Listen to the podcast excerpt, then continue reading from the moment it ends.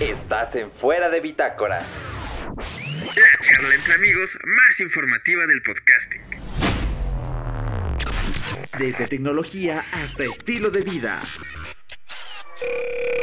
Arranca Podcast. En Fuera de Bitácora nos gusta cazar fantasmas. Nos gusta el horror. Nos gusta vivir el miedo con tecnología.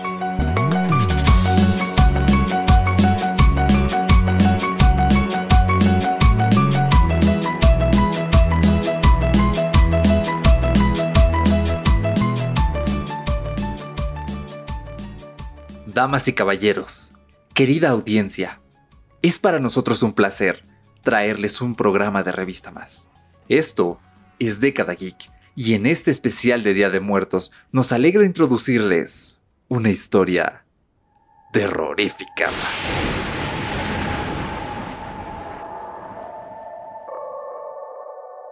Esta historia se titula Atrapado en tecnologías del mal. Era una tarde de octubre, pero no como cualquier otra.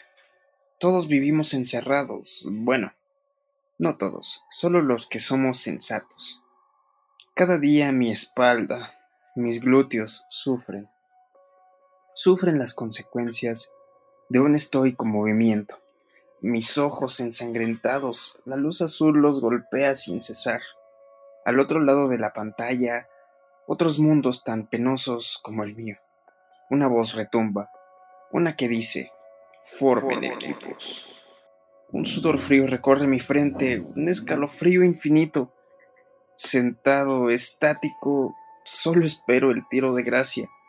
El mensaje del cruel destino llama en mi auricular y me dice, formemos un grupo de WhatsApp. Han pasado varias semanas. Extraño mi vida alejada de las tecnologías del mal. Extraño vivir sin la presencia de aquel mal verde. Procuro hablar poco, pues no quiero que me escuchen. Mi tormento se ha convertido en mi anhelo. Espero el día en el que las mentes en derredor mío se unan al reino de la mensajería eficiente, lejos, allá donde el cielo es azul, mientras me acostumbro lentamente al dolor de las tecnologías obsoletas del mal.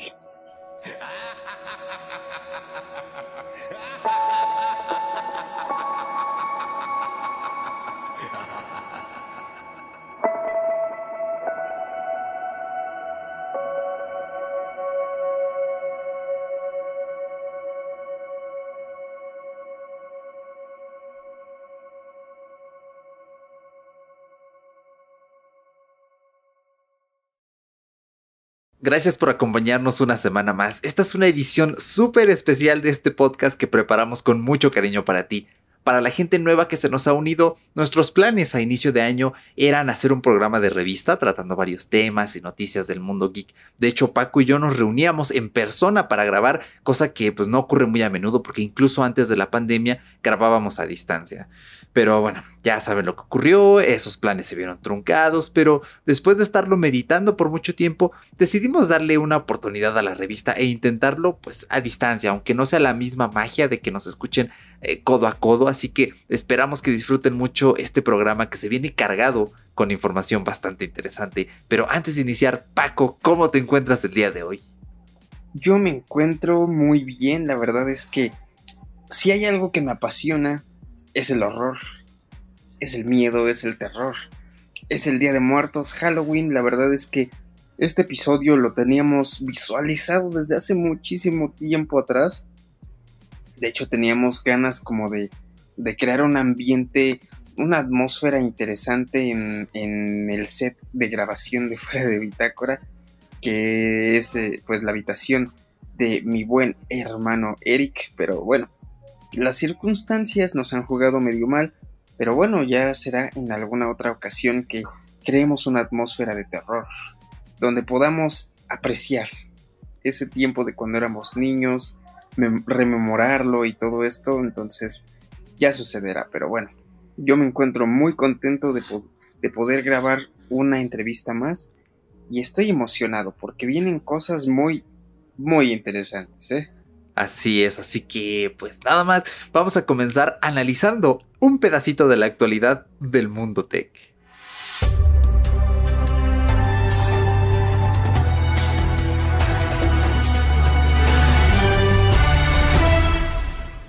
En las noticias de esta noche, Xiaomi sobrepasa a Apple. La marca china vendió más teléfonos que la norteamericana en el último trimestre. No cabe duda que Xiaomi está haciendo un trabajo bastante bueno, pues a matizar a Apple de esta forma.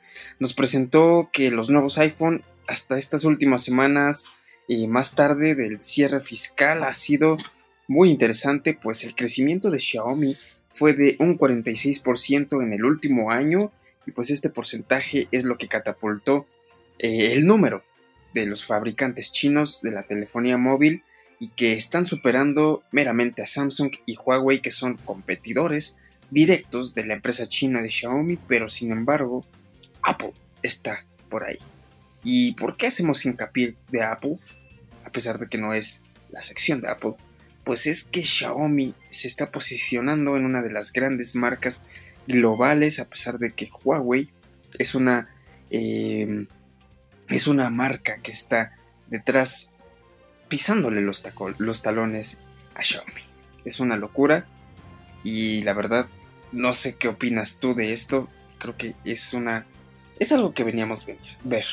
Es algo que veíamos venir. Claro, claro, güey. Ah, no, perdón, ah, soy un presentador serio de noticias. Claro, me parece muy interesante, sobre todo porque pues tengamos en cuenta, ¿no? Que el público objetivo de Xiaomi muchas veces con lo que suele ser Redmi, eh, su división y también con Pocophone, suele ser eh, un público con un poder, eh, o más bien, para decirlo, gente que quiere comprar mm, dispositivos más baratos, ¿no?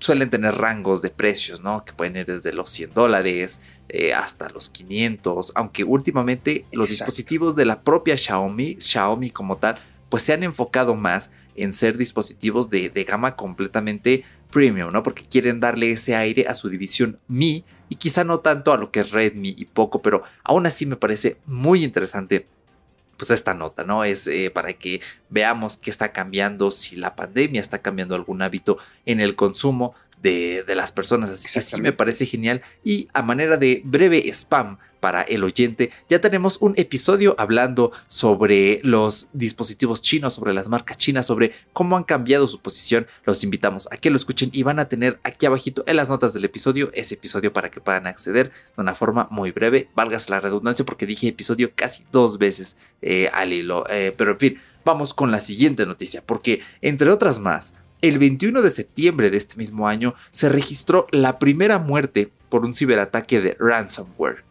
Así es, el ransomware, que a lo mejor han escuchado el nombre alguna vez, es una nueva especie de mm, ataque informático. Puede ser un malware que se le inserta a los dispositivos, ya sea vía remota, es decir, alguien te manda el típico mail fraudulento, tú descargas el archivo, abres ese Word y pues ya ahí ya valiste porque prácticamente pues ya se van a meter a tu computadora, la van a bloquear y te van a exigir un pago para liberarlo. Eso es en lo que consiste el ransomware y la mala suerte en este caso la tuvo el Hospital Universitario de Düsseldorf que por lo que puedo ver aquí en las imágenes en alemán se pronunciaría Universität Klinikum Düsseldorf. Así que como pueden eh, escuchar, como les puedo estar leyendo, eh, sufrió este ataque, tuvieron que cerrar temporalmente la sala de urgencias y una mujer que llegó gravemente enferma murió durante el ataque porque tuvo que ser trasladada a otro hospital. Y eh, cómo pasó esto, qué procedió después, porque de hecho el ataque originalmente fue contra los ordenadores de la Universidad de, de Düsseldorf, pero en su lugar pues cayeron los equipos clínicos y se encriptaron 30 de los servidores. Ahora, ¿Cómo se resolvió esto? Pues la policía de Düsseldorf se puso en contacto con los cibercriminales y les informaron, oigan, pues no se pasen de lancha, el ataque le cayó al hospital y pues eh, hubieron consecuencias trágicas. Los extorsionadores retiraron el ataque ofreciendo el código para desencriptar los equipos afectados, así que como pueden ver, este tipo de cosas eh, ocurren quizá en organizaciones, sí, también le ocurren a personas, pero pueden tener eh, serias consecuencias cuando no se los controla bien. ¿Qué opinas al respecto, Paco? Que los, las personas que dependen o trabajan, porque esto realmente sabemos que no es un trabajo el hackear. Bueno, mm, hipotéticamente sí, porque sabemos que hay compañías que utilizan a hackers para crear encriptaciones, para crear seguridad para su propia compañía, pues claramente es un empleo porque están siendo remunerados por los mismos para protegerlos, ¿no?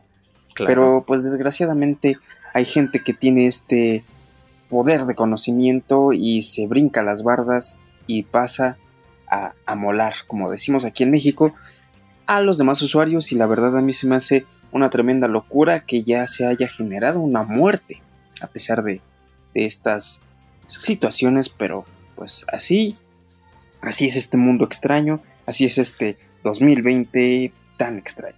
Pero pasando a una siguiente noticia que, bueno, para alivianar un poquito esta sobrecarga de noticias un poco extrañas o incluso tristes, hablemos de Tesla, porque Tesla abre el primer supercargador V3 en España.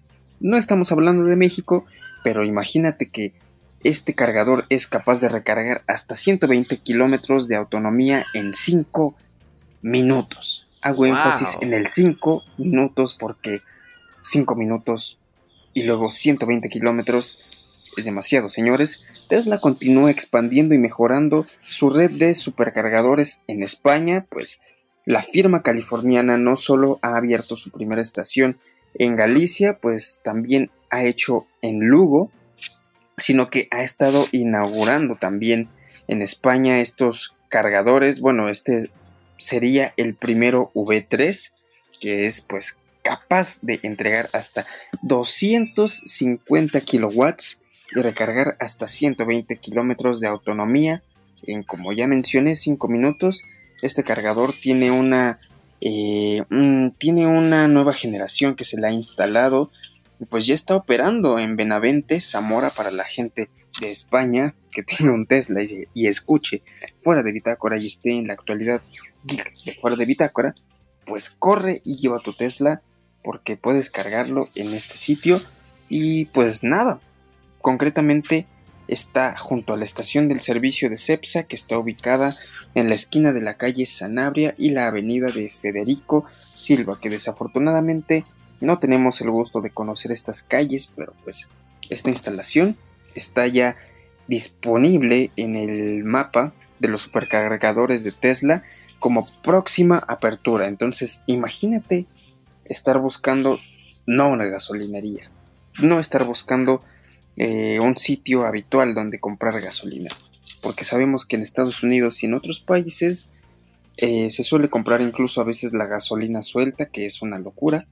Pero ahora imagínate que en vez de hacer eso, buscas un cargador y encuentras uno que te dé 250 kilowatts de potencia para recargar desde 5 a 15 minutos. Es una tremenda locura.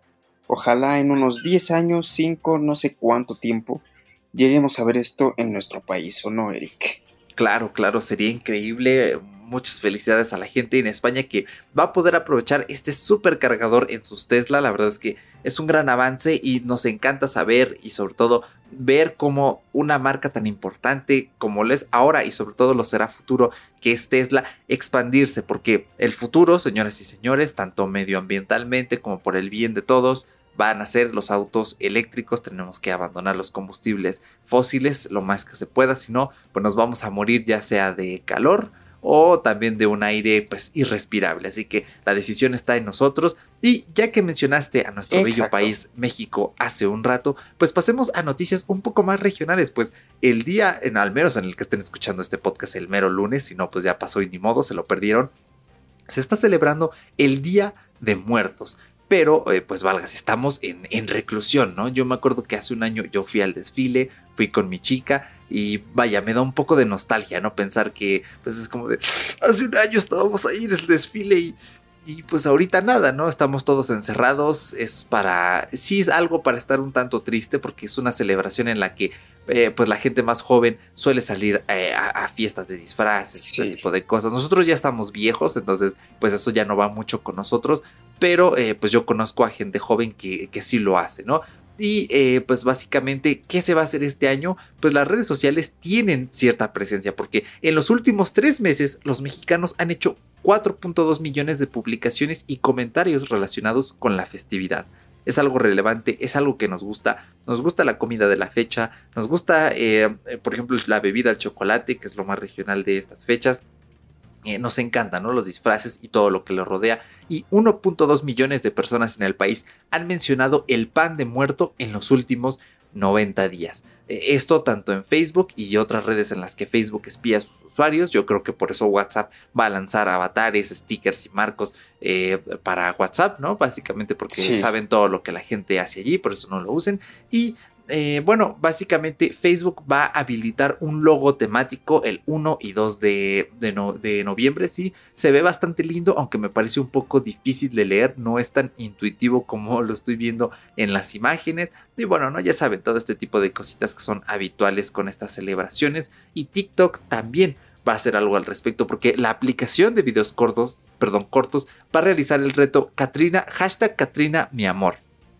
Y este reto consistirá en subir un video de entre 15 segundos y un minuto mostrando el proceso de maquillaje, vestuario y decoración para convertirse en una Catrina. Así que allí lo tienen. Eh, la vigencia es hasta el 2 de noviembre. Entonces, pues la gente que nos está escuchando hasta el día de hoy, mejor que se hayan enterado y si no, pues corran, ¿no? Si es que lo están escuchando a la medianoche o una cosa así, quieren participar.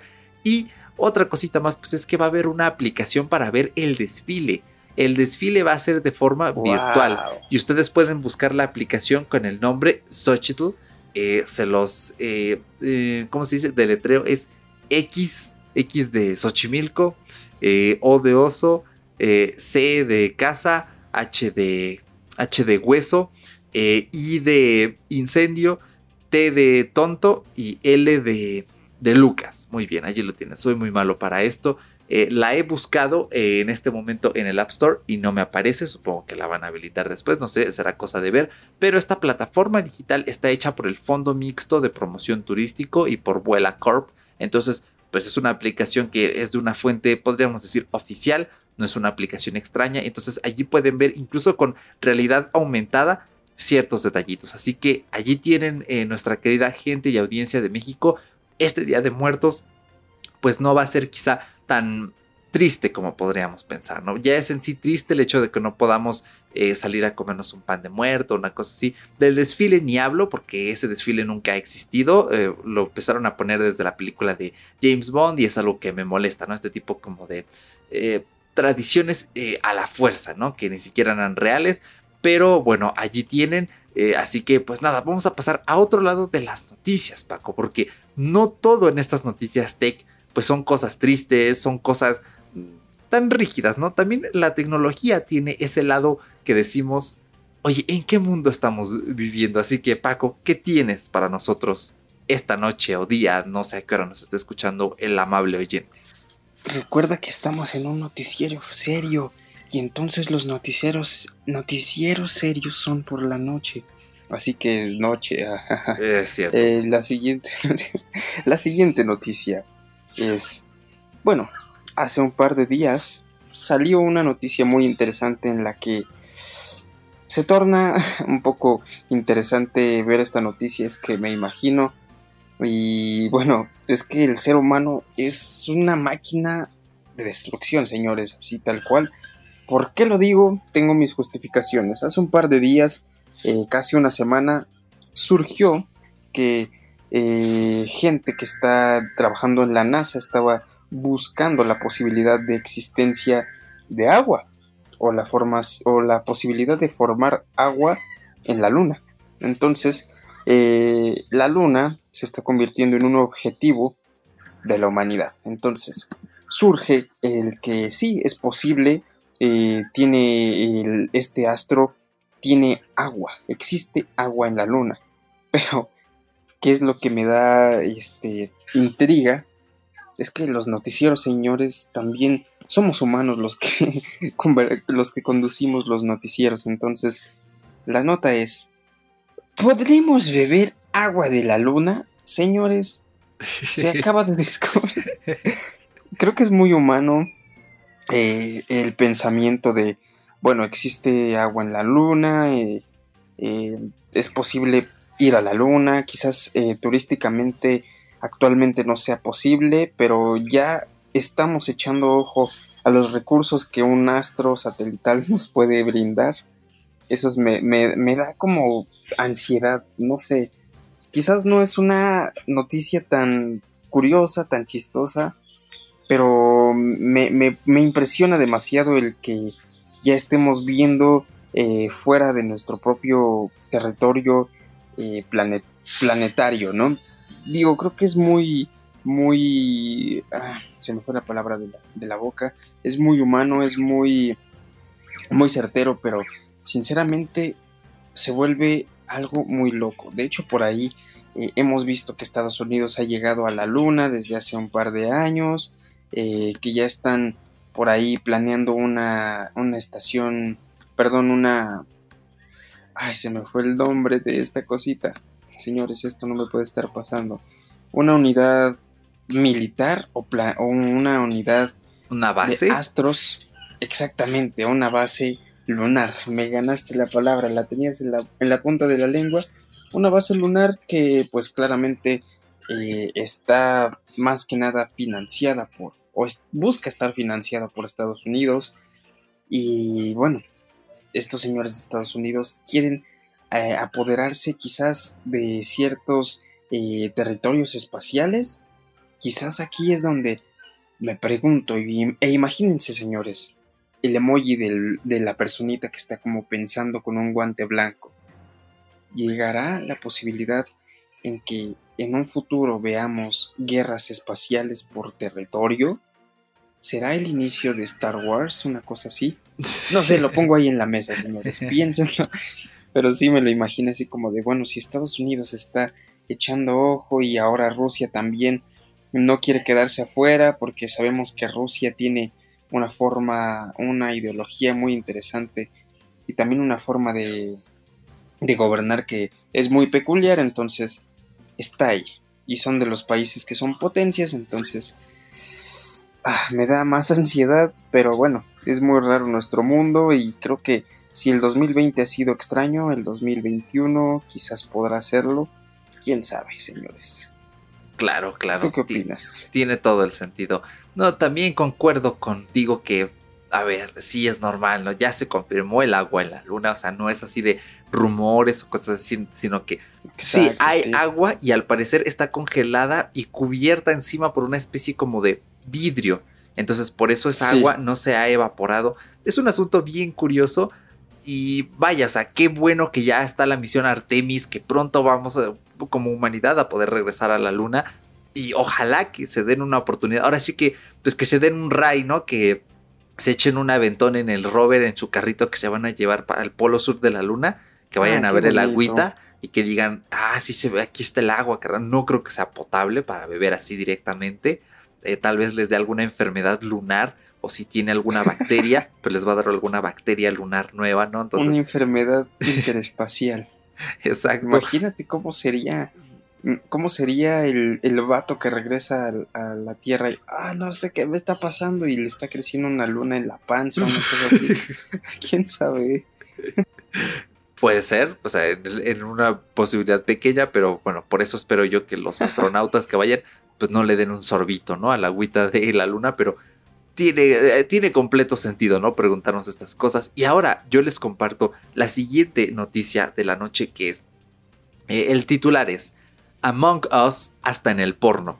Pornhub registró casi 700.000 búsquedas en un solo día, pero Fortnite sigue siendo el favorito. Este episodio va a tener la E de explícito, entonces eh, para que se pongan audífonos en esta parte, si están con algún menor de edad o si ustedes son menores de edad, pues le pidan permiso a sus padres para escuchar este episodio, ¿no? Ya saben que no es muy común que hagamos estas cosas, pero eh, esta noticia me llamó mucho la atención, me pareció muy divertida, porque el 16 de septiembre Pornhub registró 693.820 búsquedas ese día con el título Among Us. Y el promedio diario suelen ser de 115.000 búsquedas. Y para mí es muy extraño, ¿no? Porque, o sea, ¿quiénes son los personajes de Among Us? Son como minions, ¿no? Minions de colores. Hay minions rojos, minions amarillos, minions negros, minions azules, eh, tienen un solo visor, no son un uniojo redondo, pero aún así es que para mí es muy extraño que alguien eh, visualice sexualmente esos personajes, ¿no? Pero bueno, hay muchas personas en este mundo, a cada quien le gustan cosas distintas, así que bueno, e, e, está bien, ¿no? Se respeta, pero me parece muy, muy curioso, así que Paco, eh, ¿tienes alguna otra noticia más esta noche? Fíjate que nos hemos quedado sin, bueno, de esta parte me he quedado sin noticias, creo que no tuve una noticia tan tan doriloca como la tuya, sino creo que la mía llegó a, a, un punto en el que dije, bueno, la humanidad se ha vuelto loca y ahora eh, pues busca satisfacer sus necesidades y prolongar la vida, pero cuando te das cuenta de noticias de videojuegos que no tienen muchísima muchísimo detalle en cuanto a personajes y gente que se imagina este tipo de cosas y busca situaciones de esta índole como sexual. Me vuelve loco, es sexualizar a personajes que te juro que son cuadrados. Aparte son personajes que están en 2D. Entonces, creo que ya sucedía un poco más con un personaje al cual le podías ver las piernas o quizás este alguna otra parte del cuerpo más definidamente, pero bueno, como dices, hay de todo en este mundo, señores. ¿Tú tienes alguna otra noticia? Sí, pues esta es la última noticia de la noche y el titular dice, una cámara con inteligencia artificial, ahí me dio como una cosa, no existe la inteligencia artificial todavía, señores, y menos en las cámaras, el título correcto sería, una cámara con machine learning, perdón, confunde a un árbitro calvo con el balón y arruina la retransmisión de un partido de fútbol. Sabía que ibas a tener una reacción así. ¿Qué está sucediendo aquí? Bueno, eh, esto fue en Escocia. El equipo Caledonial Chisel eh, FC. Eh, pues ellos en su estadio están apostando por cámaras controladas por no es inteligencia artificial, sino machine learning en vez de utilizar a operadores de cámara, ¿no? Y podríamos decir, bueno, ya viene el futuro, está ocurriendo esto de que cada cierto tiempo desaparecen ciertos empleos, pero pues aquí no está del todo pulido todavía, ¿no? Porque el Machine Learning todavía tiene mucho camino que recorrer en cuanto a lo que representaría reconocer objetos, ¿no? Si fuera inteligencia artificial de verdad, pues al ser inteligente no cometería este error, pero al cometerlo, pues entonces no es inteligencia. Artificial sí, pero no inteligencia. Siempre voy a hacer esta nota, siempre, siempre, siempre, porque detesto ver la palabra eh, inteligencia artificial siendo utilizada a diestra y a siniestra, ¿no? Oye, si nos comenta alguien por ahí, oye, pero ¿cómo los videojuegos sirven? Este, ¿por qué los personajes sí reaccionan y me pueden romper la madre? Señores, es que es programación también. Exacto, exactamente. En parte también es machine learning, pero sí, todos son comportamientos eh, programados. Por eso tienen bugs de vez en cuando. El día que creen un videojuego con real inteligencia artificial, va a ser otra cosa. O sea, va a ser un juego completamente distinta. Eh, pero bueno esto ocurrió, como ya mencioné, en Escocia. Entonces hay un video, alguien hizo una captura y, se veía como, eh, o sea, e, estas cámaras deben seguir el balón, pero se centraba en uno de los árbitros, eh, jueces, ¿no? Que son los que están en el centro con las banderas, ¿no? Y que dicen, ah, aquí sí la levanto porque veo ahí una falta, la levanto porque veo un fuera de lugar, tal y tal. Pues cada vez que la cámara se movía hacia el balón, regresaba otra vez hacia el árbitro, porque confundía pues la pobre, la pobre cabeza del hombre. Y sí se ve, o sea, en el video. Es más, pueden hasta estar metiendo un gol, pero la cámara seguía centrada en el árbitro y a la gente esto le molestó mucho porque ellos no podían ir a ver el partido al estadio por obvias razones, pero eh, pues ahora sí que no, no pudieron ni ver bien el partido porque esta falsa inteligencia artificial pues estaba siguiendo eh, la cabeza del juez eh, árbitro en lugar de el balón. Te voy a pasar el video porque nota, nota rápida de este episodio no nos dijimos las noticias, es decir, lo que Paco traía estaba fresco, yo no sabía que escogió, ni él sabía que escogió, y estábamos ahí medio preocupados de irán a coincidir, pero ya cuando yo vi estas cosas dije, nah, ni de locos van a coincidir nuestras notas. y aquí se notó un poco.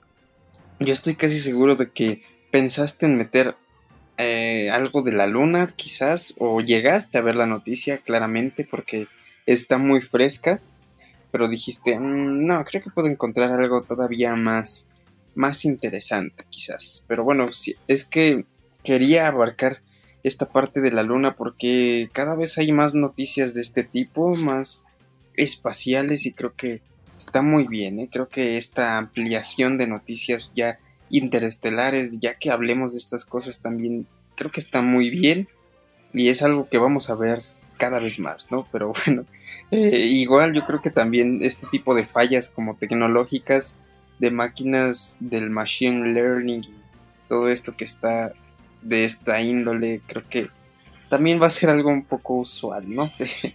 Pero claro. pobre, pobre vato, eh, pobre vato. Sí, pero bueno, estas son todas las noticias, así que Paco, ¿algo más que añadir a este noticiario antes de que nos despidamos? Oh, sí, sí, sí, queremos un noticiario serio. pues muchísimas gracias por sintonizarnos esta noche en Fuera de Bitácora y estamos siempre en todas las noticias de revista, perdón, en los programas de revista para las noticias de tecnología más interesantes y más relevantes para ti. Muchísimas gracias y ahí estamos. Claro que sí. Hasta la próxima.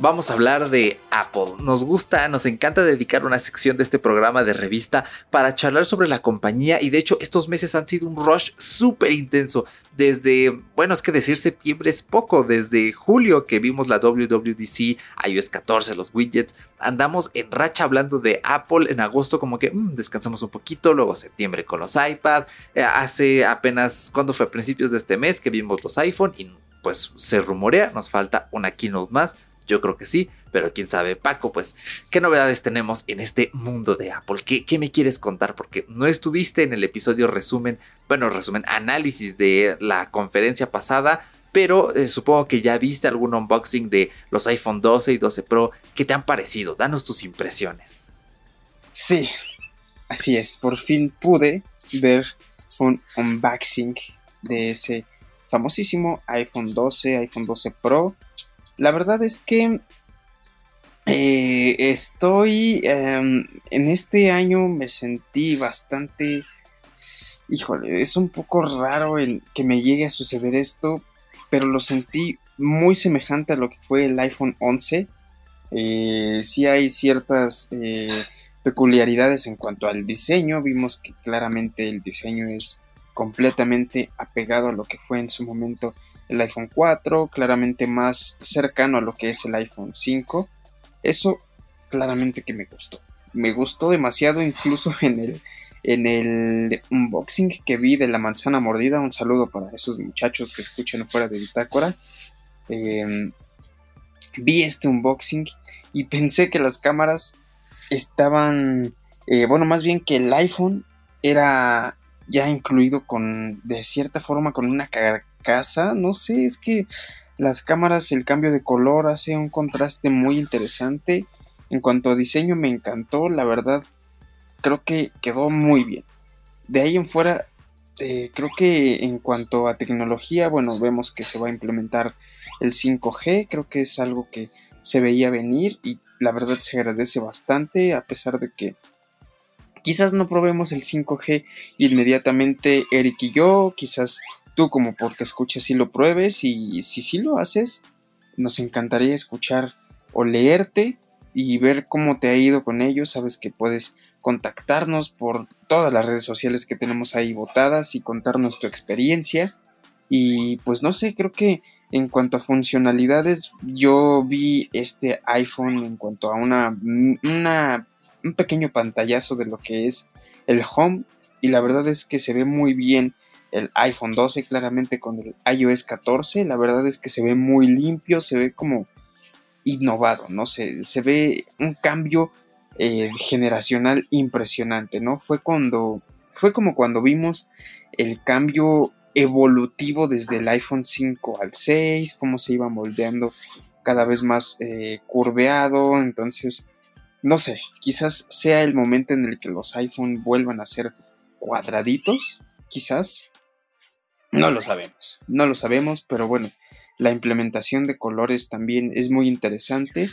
eh, me da mucha curiosidad que ahora las tendencias de colores son como este tipo de colores como marinos, como acuosos, eh, de repente utilizan algún mate, pero hace un par de años los colores más, más interesantes o más tendenciosos eran el dorado, el rose gold, eh, el, el, blanco con dorado, este tipo de colores como más, este, no sé, como que eran un antes y un después y no creo que se descarten estos colores, pero bueno, el manejo de colores que ha tenido el iPhone 12 me ha gustado y me gusta el contraste que genera el marco en donde se encuentran las cámaras y el equipo mismo. Y pues bueno, en cuanto a las cámaras del 12 Pro, pues ni se diga, creo que eh, como le decía Eric, ah, sí se nota que este iPhone 12 Pro sí que es Pro. y no descarto que el 11 tampoco lo sea.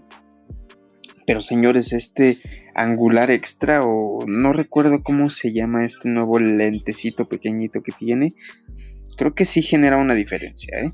Bastante dinámica la cámara y en cuanto a diseño, pues como ya mencioné, me encantó. Creo que eh, vamos a ver cosas más interesantes. Ya hemos hablado del iPad, ya hemos hablado de, de Apple Watch, entonces quizás se cuele por aquí en estas noticias porque yo no sé qué noticias va a aventar Eric y él no sabe qué voy a aventar yo.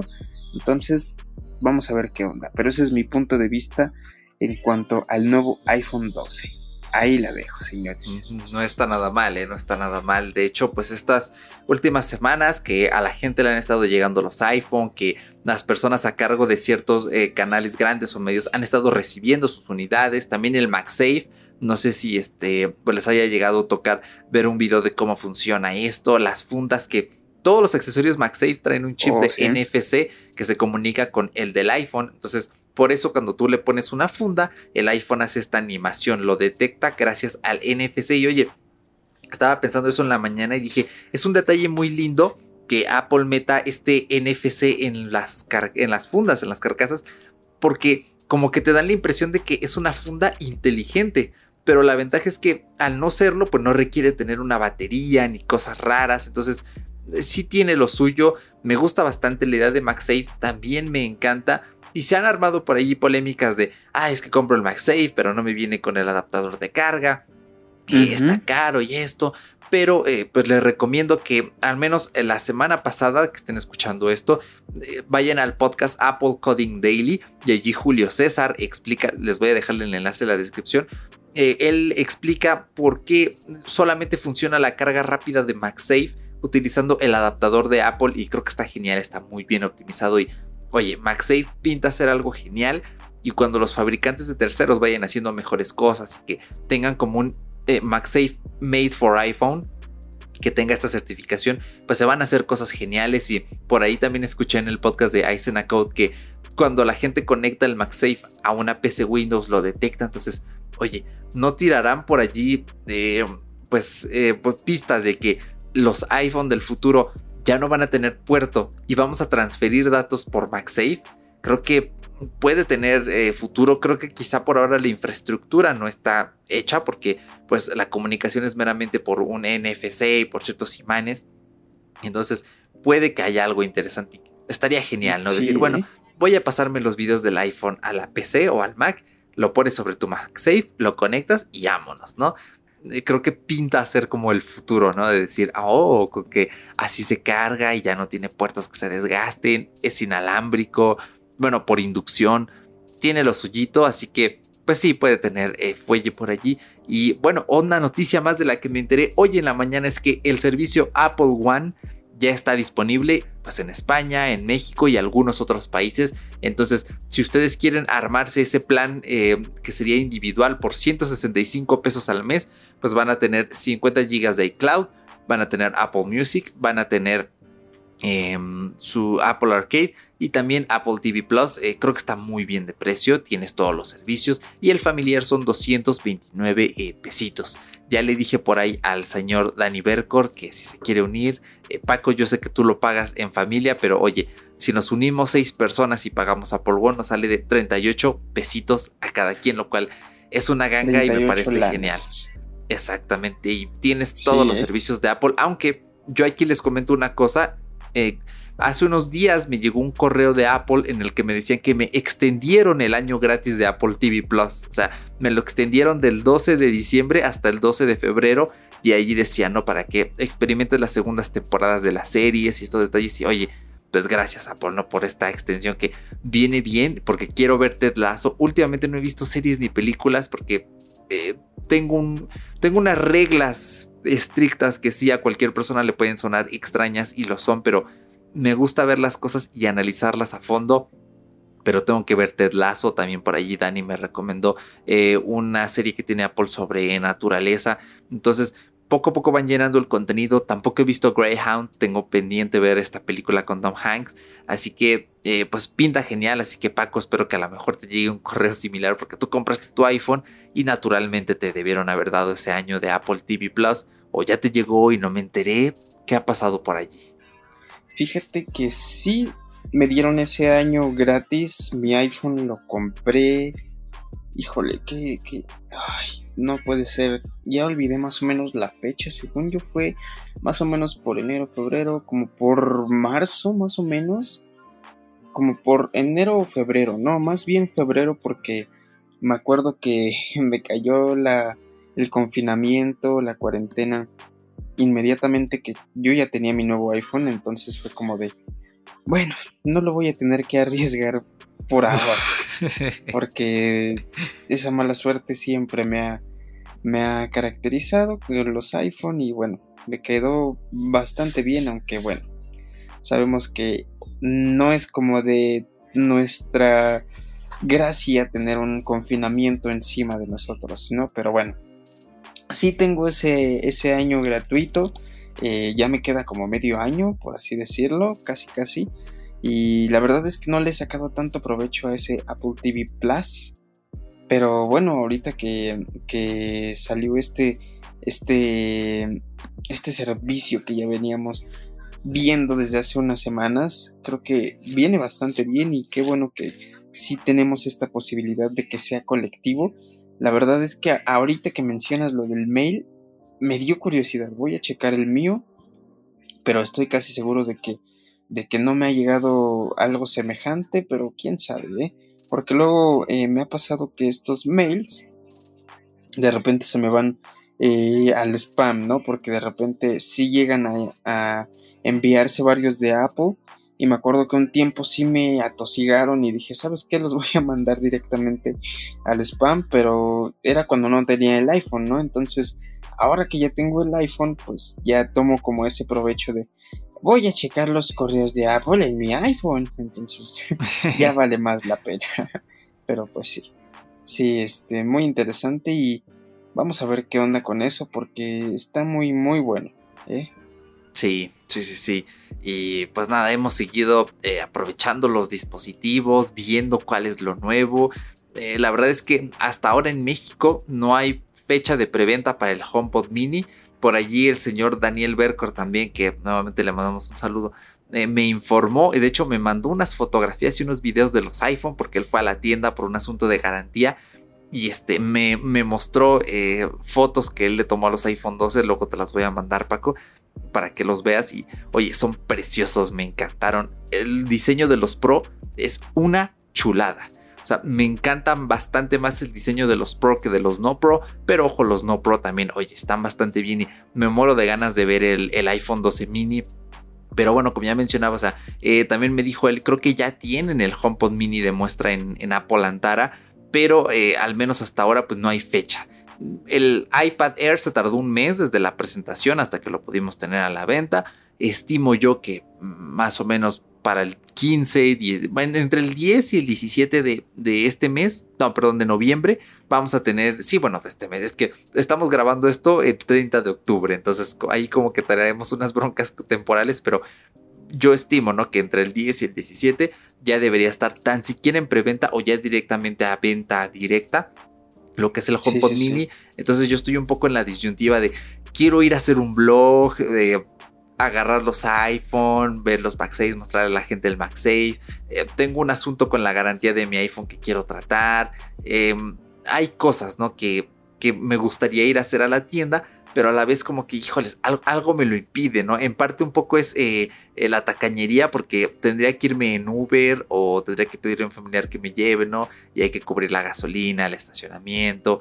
Eh, eso como que me echa para atrás un poco, pero eh, pues a la vez sí tengo pensado pedir el HomePod mini, de hecho yo aquí le anticipo a la gente, eh, está el enlace a mi canal de YouTube en la descripción para que se suscriban y esperen el unboxing y también un revisado del HomePod mini, va a ser el primer HomePod que voy a probar y por todavía estoy bien, eh, estoy en aras, ¿no? De ver si lo compro, si no lo compro, por ahí hay cosillas que, que bueno, quiero ver qué pasa pero este me hace ilusión porque pues, es un producto más de review para el canal y que oye, pues va a ser una review en tiempo y forma porque hace un año cuando compré el iPhone 11 e hice la review, ya no era tiempo, o sea, ya no estaba en auge, por ende no tiene tantas visitas el video y a fin de cuentas, pues uno lo que busca un poco con estos productos que son muy buscados, pues sí es como que te favorezca un poquito el algoritmo de YouTube y aparte el ímpetu de la gente por conocer la nueva tecnología y este, pues al final que, oye, pues invertí en este producto, hice una buena review, pues espero, ¿no? Que llegue más gente, pero sí los invito entonces a que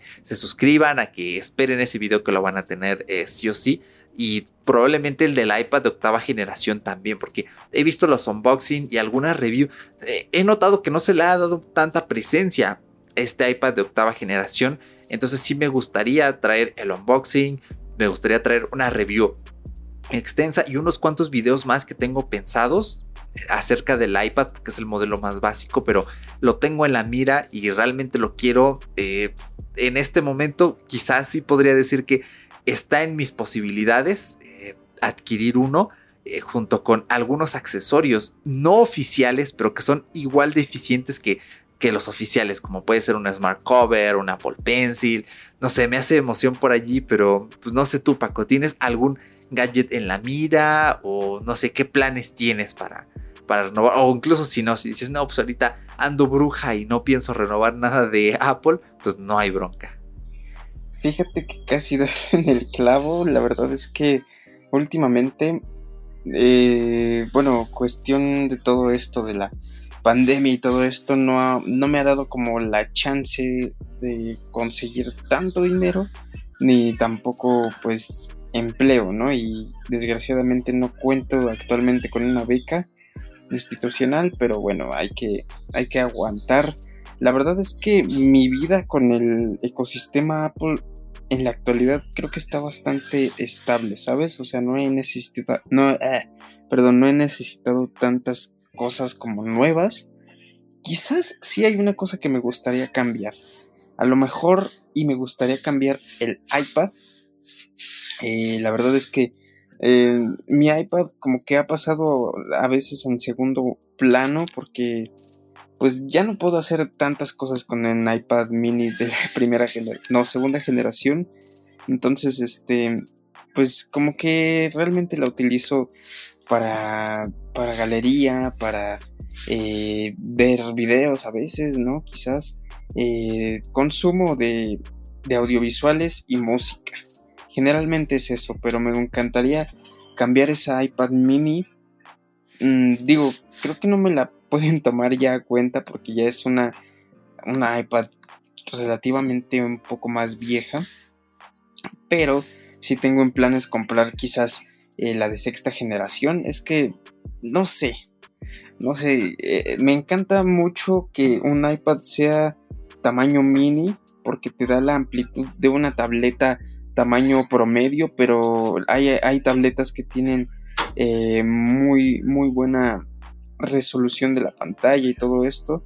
Entonces estoy pensando precisamente en eso, si cambiar por un iPad mini o un iPad de la generación eh, normal, ¿no? Porque el iPad Air claramente me encanta, pero pues el precio es más elevado, el iPad Pro también. Eh, es que sería una locura, ¿no? Utilizar el iPad Pro y el Apple Pencil. Creo que es una ilusión que tenemos Eric y yo en, algún momento esperamos cumplir esas expectativas.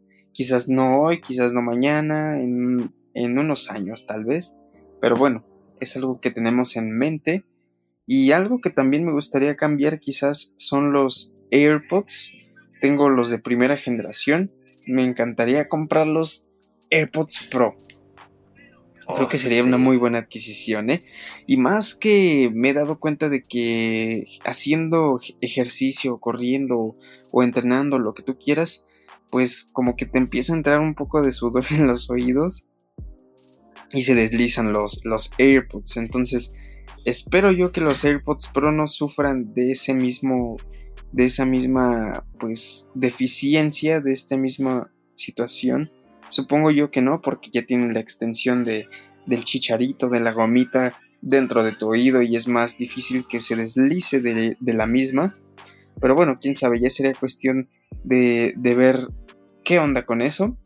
Y pues Eric y yo hemos llegado como a una conclusión de que a pesar de tener los AirPods 1, la primera generación, no queremos venderlos, como que es, es una reliquia ya básicamente. Podría venderlos y, y, utilizar todo ese dinero a favor de la compra de unos nuevos, pero ah, me, da, me da miedo, me da tristeza, como que me han acompañado bastante y dejarlos así como de, bueno, carnal, gracias, ¿eh? Y ya se fueron en las manos de otro muchacho, aunque yo ya tenga dinero, me da, me da ansiedad, me da tristeza, entonces esa reliquia nos la quedaremos, creo. Sí, sí, coincido. Es que es bien curioso porque yo también, eh, pues sí, ¿no? Llegamos juntos a esta conclusión un día, pero hace unas semanas, eh, como vendí mi iPhone SE, precisamente como estoy en el road para el road oh. R-O-A-D, ¿no? El camino para el iPad. Eh, pues o sea, yo en un principio lo había pensado, no, me gusta el iPhone SE, es como tener mi pequeña colección, ¿no? Porque es como que me recuerda a mi iPhone 5S, pero también he estado como que estos días me he estado metiendo en asuntos de minimalismo, o sea, si de por sí antes ya lo era, ahorita todavía más, y en verdad he estado vendiendo y sacando algunas cosas, y este, y pues dije, bueno, eh, no lo he utilizado tanto, ya no me sirve más para los videos porque eh, pues básicamente ya hice todos los videos del sistema operativo que tenía que hacer, quizá cuando quiera probar alguna app y hacer un top, ahí voy a fallar, bueno, tendría que pedirle el iPhone a mi madre para grabar el mío, porque pues obviamente no puedo grabar mi iPhone usando mi propio iPhone, porque es la única cámara que, que tengo. Pero este, pensé en los AirPods, ¿no? dije, mm, si los vendo puedo sacar una lanita más, pero a ver, son unos AirPods con... Los compré en 2017. Paco recordará bien que ese día fuimos juntos a la tienda y los probamos y este rollo, ¿no? Eh, ya tienen tres años. La batería de cada auricular ya anda bailando entre la hora y media y las dos horas. O sea, ya esas cinco horas están muy lejos. El estuche está bien, pero ya también se siente, ¿no? El peso de los años está maltratado. O sea, los AirPods son una cosa que se caen con una regularidad quizá que no es la que me gustaría, pero se caen a fin de cuentas, se resbalan. Y este, digo, bueno, ¿cuánto dinero le voy a sacar a esto? O sea, sí, yo me gasté 3.600 pesos en su momento, pero yo no le puedo vender ni, moralmente ni por asuntos de em, lógica, ¿no? De sentido común a alguien esto por más de dos mil pesos. O sea, a mí se me hace un insulto que alguien me venda unos AirPods ya con tanto tiempo y a un precio tan alto. Entonces digo, de sacarle quizá mil pesos a lo mucho a este, pues a tener unos nuevos, pues es como que eh, o a quedármelos, pues digo, mejor me los quedo, los tengo ahí de recuerdo. Eso sí, como que es que los AirPods me han cambiado tanto la forma en la que escucho música y podcast que sí tengo un apego con este objeto, ¿no? Quizá en unos años decir, ah, yo aquí tengo mis AirPods de primera generación, ¿no? Cuando pasen muchos años como con el iPhone y que haya gente que todavía tiene guardado su primer iPhone y prende, o sea, algo así me imagino. Ya para cuando los AirPods sean invisibles, ¿no? Exacto, o cuando estén incluidos en las Apple Glass, ¿no? Y ya no necesitemos utilizar AirPods. Entonces sí, o sea, eso es como lo que me hace ilusión y digo, bueno, porque sí, o sea, ¿quién los va a comprar? O sea, puede ser que yo los ponga en Mercado Libre, ¿no? Y le ponga ahí todo y, y se vendan, porque me he dado cuenta que los productos de Apple se venden muy rápido cuando tienen buen precio. Y normalmente los dispositivos más viejos son los que se venden más rápido porque uno que, ahora sí que uno que no le busca sacar más beneficio del que moralmente deberíamos de, eh, pues lo pone a un precio justo. Hace unos días también un tío me, me, prestó varias cosas para vender, entre ellas un Apple Watch, Este, y eh, se vendió súper rápido. O sea, el mismo día que lo colgué en Mercado Libre, ese mismo día se vendió. Era un Apple Watch de segunda generación. Se vendió en 1800 pesos. Son unos 80 dólares para quien nos escuche de fuera. A mí me sorprendió que se vendió esa misma tarde y dije, wow. Y este, pues, aunque es un dispositivo que yo no me, o sea, no corría tan mal. Yo tengo cierto prejuicio con las cosas que no son nuevas, especialmente de Apple, porque tienden a durar muchos años, pero aún así hay que siempre buscar lo más reciente para que dure lo más posible. Eh, pues aún así, eh, pues la gente no lo vea tan barato, te regatean todavía, pero si les das chance, pues se vende y oye, viene bien, pero habiendo tantos audífonos in-ear en el mercado y estas cosas, ¿no? True Wireless, pues sí se me hace un poco complicado. Lo intentaría, tal vez. Pero solo si dijera, necesito un poco de dinero más para juntar para otra cosa que me haga falta entonces, no sé, tal vez sí. Ah, no me termino comprando el HomePod mini, pero aún así sí lo quiero y estas cosas. Eh, puede ser, tal vez, eh, ya sea el HomePod mini o unos AirPods nuevos, sí los terminen comprando, eh, financiados, ¿no? A plazos. pero, pues por ahora lo que me importa es el iPad y ver si cambio mi PC, porque pues, ya la pobre anda allí sufriendo un poco, le arrojo esos videos en Premiere, así que pues nada, ¿no? Así queda esta cosita, así que Paquito, vamos cerrando esta sección de Apple, no sé si quieras añadir alguna otra cosa más. Pues nada, solamente muerdan la manzana. Perfecto, entonces pues vámonos a lo siguiente de este podcast.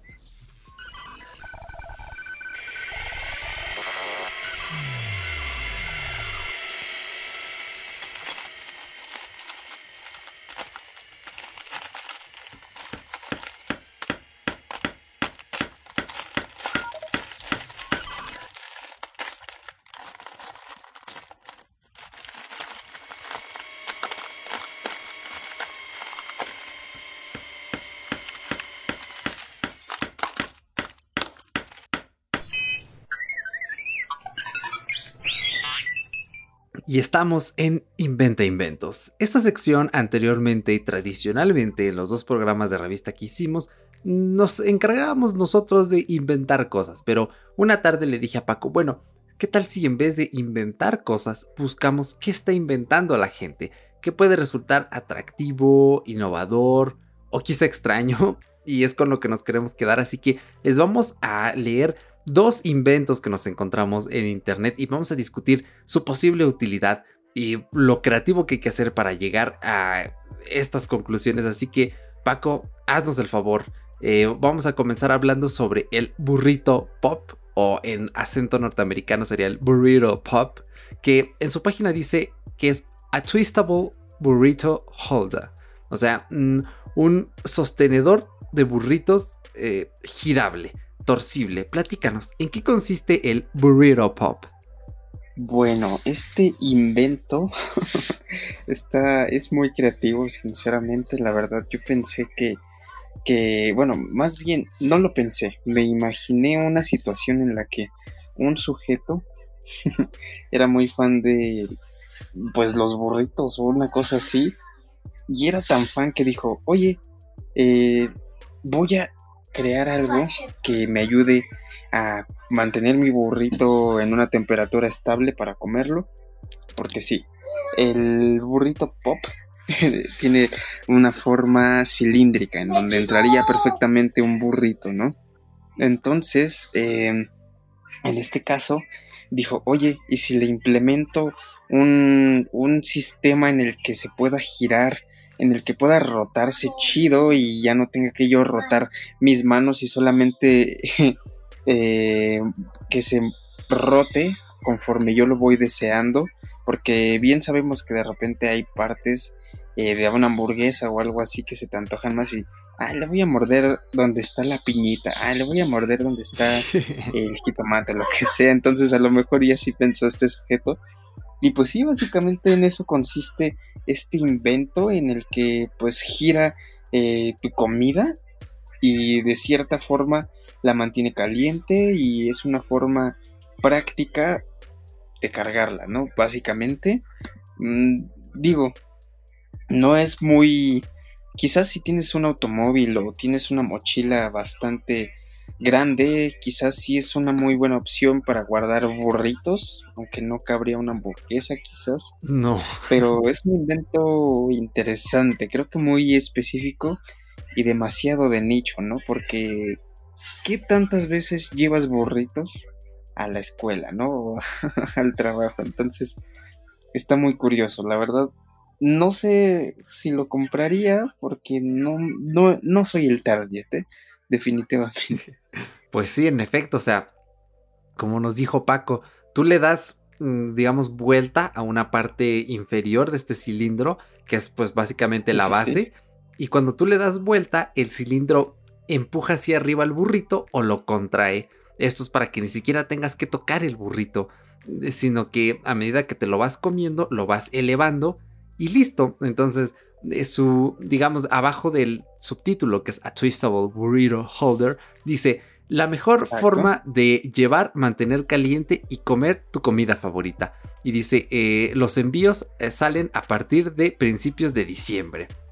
Así que, pues es, es como, como un termo, ¿no? Básicamente es un termo de burritos. Sí. Y oye, bueno, no le falta nada, ¿no? Para hacer eh, de burritos. Hay un video en el que alguien lo mete al horno, o sea, puedes meter el burrito pop en el horno y ponerlo a calentar y listo, o sea, ni siquiera tienes que sacarlo del mismo, o lo puedes meter al refrigerador, o lo puedes eh, lavar también, o sea, aquí no hay ningún tipo de limitaciones conforme al burrito pop. Y bueno, es... ya necesitas en este caso un como un este topper, ¿no? Este sería tu topper. Exactamente, es el topper perfecto para un burrito eh, al estilo norteamericano, ¿no? Porque acá también depende en qué área los burritos se preparan de forma distinta, pero sí más o menos se conserva la misma variante, ¿no? Por así decirlo. Y el burrito pop tiene un costo de 40 dolarucos, o sea, barato, barato no es. Yo estoy seguro de que si hicieran el tipo de cambio y eso y, lo trajeran a vender acá, sí sería un poco más barato que los 40 dólares, ¿no? Porque normalmente así tienen que ser las cosas de este lado del mundo, pero ahí lo tienen, 40 dólares. También tienen stickers, stickers, sí, son los burrito stickers. Y pues eh, muy curiosos, ¿no? 8 dólares, un pack de 1, 2, 3, 4, 5, 6, 7, 8, 9 stickers. Es un proyecto que tiene, este, ¿cómo se llama? Que tiene por donde le veas, tiene un provecho, ¿no? O sea, tiene un enfoque, tiene nicho, tiene utilidad y te puedes llevar un sticker. Claro, o sea, mm, eh, este... Tiene todo. Y de hecho son recientes porque me parece que apenas en, en septiembre fue cuando debutaron y le presentaron al mundo em, pues este invento, ¿no? También venden tazas, ¿no? Dice Burrito Mug y esta vale 18 dólares, ¿no? Un precio razonable para para este, una taza. Eh, y parece que es como un, ¿cómo decirlo? Un respaldo, ¿no? Para cuando no tienes tu burrito pop, pues lo pones en la taza del burrito. Y también te venden un paquete de tiras, porque el burrito pop le puedes poner estas tiras y llevártelo colgando del brazo. O sea, es como si trajeras una cubetita que adentro trae un burrito. Exacto, o sea, y cuesta 15 dólares y nos trae 1, 2, 3, 4, 5, 6 seis tiras para el burrito que van desde colores como el gris hasta el verde fosforescente. Así que ya saben, pidan su burrito pop. Eh, lo pueden encontrar en la página, bueno, no lleva www, simplemente burritopop.com. Así pónganle ustedes. Y eh, los envíos son, como ya mencioné, a principios de diciembre. Así que, ¿cómo ves, Paco? ¿Qué calificación le das al burrito pop? estaría yo muy contento de que Burrito Pop estuviera patrocinando esta sección porque le dimos una publicidad muy chévere. ¿eh? Cualquier otra persona pudo haber destruido este, este producto porque tiene sus pros y sus contras. Puede ser base de mucha burla. Entonces le dimos una publicidad chévere. Y yo le daría de 10 bitácora puntos. le daría uno. Le daría unos 5, ¿eh? No, unos 6, porque es un, es un proyecto que está enfocado como... O sea, es muy nicho, está muy, muy hacia su, hacia su lugar, muy específico, pero aparte no se quieren centrar solamente en realizar el burrito pop, ¿no? Le, le meten ahí los stickers, te meten la tacita, te meten gadgets, entonces creo que le pongo un 6, pero bueno, es curioso, quizás le pongo un 6, pero no lo compraría, ¿eh? No sé. Claro, suena razonable, es que sí, resuelve una necesidad. Yo creo que le podrías meter un hot dog pequeño adentro incluso. O sea, tal vez sí tenga su utilidad el burrito pop. Y yo no dudo que sea de ese tipo de trastes que cuando alguien lo saca, dices, wow, no sabía que existía eso, ¿no? De, oh, ¿de dónde salió eso? Yo me acuerdo que una vez un amigo sacó un plátano de un topper en forma de plátano. Entonces yo me quedé alucinando, me quedé loquísimo porque dije, wow, o sea, él transporta sus plátanos en un topper con forma de plátano para que no se aplaste. Y también he visto toppers de manzana con forma de manzana. Entonces, estas cosas, aunque parezcan sencillas, impresionan, ¿no? En este caso es un topper en forma de burrito en el que puedes meter un burrito o un hot dog pequeño, siempre y cuando no tenga las verduras encima ya, porque si no, obviamente se van a desperdigar todas. Pero curioso, ¿no? Curioso el burrito pop. Muy buen producto. Le damos el visto bueno y vamos a pasar al segundo que va más ad hoc a este especial de Día de Muertos. Y se trata ni más ni menos que leo en inglés y después lo traduzco The Modern Spiritualist Collection, a collection of spiritualist devices created by the wizard McBain. En pocas palabras, es una colección eh, para el, más bien sería la colección moderna espiritualista. Y eh, se trata ni más ni menos que una creación del el hechicero McBain, Wizard. Wizard no recuerdo exactamente si corresponde más a mago o a hechicero. Es, sí, es más mago que hechicero. Eh, creo que eh, eh, ay, no, hechicero, no. Ahorita te digo el dato, porque siempre me, he dado cuenta de que muchas veces en los episodios o así decimos, ah, sí, ahorita les echamos el dato y nunca lo decimos, ¿eh? Pero mira, ve, eh, es muy curioso porque hechicero, traducido en, en, inglés, es magician, o sea, magician, sí, sí, sí. ¿no? Y mago en inglés, pues es wizard. Entonces, eh, ironías del, lenguaje y de, todo este mundo tan, eh, tan complejo de pues escribir y todo Claro, hay aguas con esos falsos cognados. Entonces, bueno, pues esta es una colección hecha por el mago McBain. De hecho, el mago McBain nos podemos meter a su página web en este mismo momento que es macbains.com. M-A-C, Mac y luego B-A-Y-N-E-S.com, McBains. Y se trata de una persona que hace objetos mágicos personalizados. Hace varitas con madera, con huesos reales. Aquí dice en su página también. Esperemos que sean huesos de animales.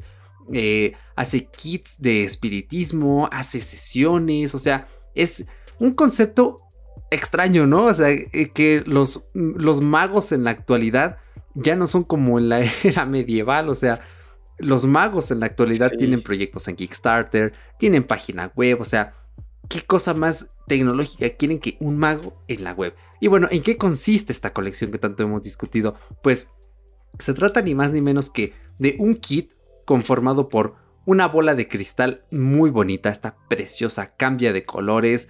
¿Eh? Aquí nos dice que cuando la enciendes reproduce música New Age mientras espera a recibir mensajes de otras dimensiones. Y en serio, se ve muy bonita. Eh, también está después la luz fantasmal, que es un foco unido a una base de madera con obviamente su toma corriente.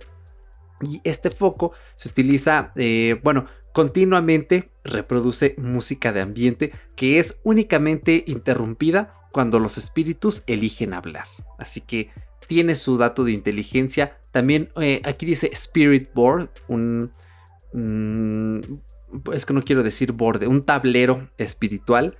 Exacto. Y este, pues... Como una Ouija, básicamente. Es una versión moderna de la Ouija que prende en las luces. O sea, el fantasma ya no tiene que guiar tus deditos a través de mm, la, esta cosita en la que las pones y se va moviendo, sino que él enciende las luces y te dice pues su mensaje haciendo que se enciendan las lucecitas. O sea, es una versión súper moderna de una Ouija. También tenemos el radio espiritual, que sí reproduce canciones, se ve muy bonito. Es un radio preciosísimo y tiene una luz que cambia de azul o rojo dependiendo de cuando un espíritu quiera contactar contigo. Y pues obviamente también eh, pone aquí unas tarjetitas que se entregan cuando, según una donación que des, que eh, dice eh, Historical Patents. Las, las, patentes de estos productos me parece son como el boceto. o no, no entendí bien si son así estos objetos a través del tiempo. Bueno, el punto es que en esto consiste este kit espiritual realizado por el mago McBain. Y es muy curioso el proyecto porque necesita recaudar 320 mil sí, 320 mil 049 pesos.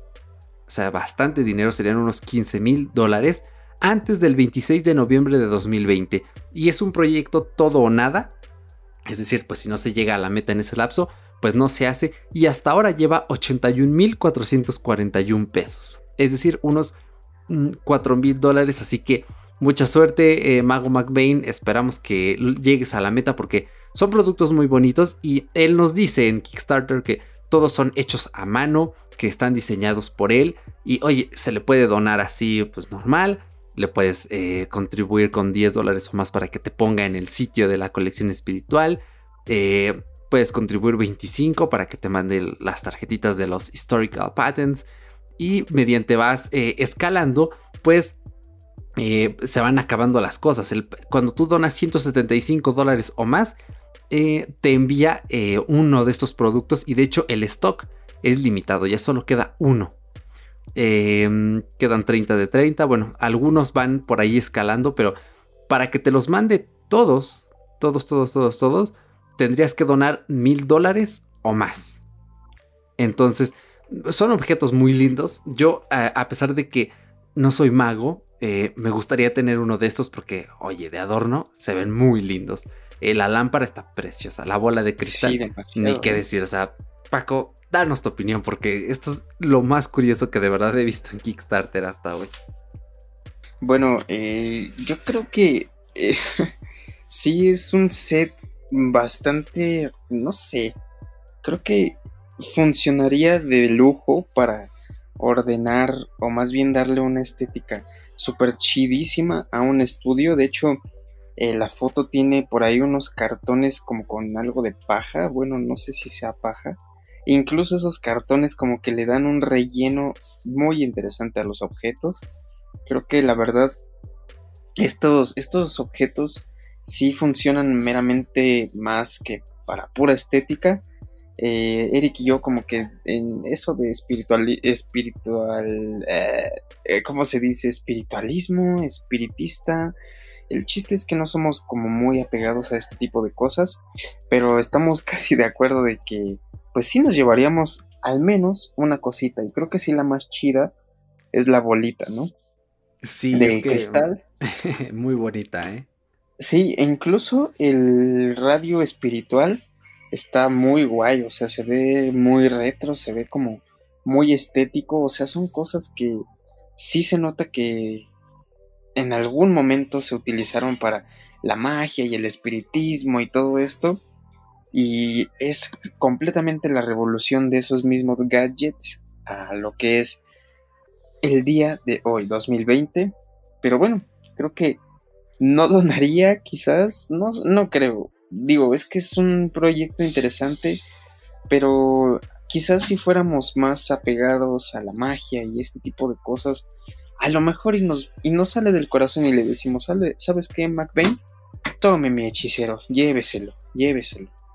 Pero bueno, quizás como una enseñanza, no, perdón, como una, como un recuerdo tener las tarjetitas, es que también las tarjetas están muy chulas, ¿eh? están estéticamente muy bien, como que tienen esa esa esa esencia de que tiene eh, un plano parecido a lo que hacía Leonardo da Vinci en sus planos, ¿no? O sea, tiene como esa estética, ese tipo de diseños, entonces se ve padre, se ve muy chido, pero bueno, yo la verdad le daría eh, unos cuatro bitácora puntos, no sé cuántos puntos le de verdad, menos que el Burrito Pop.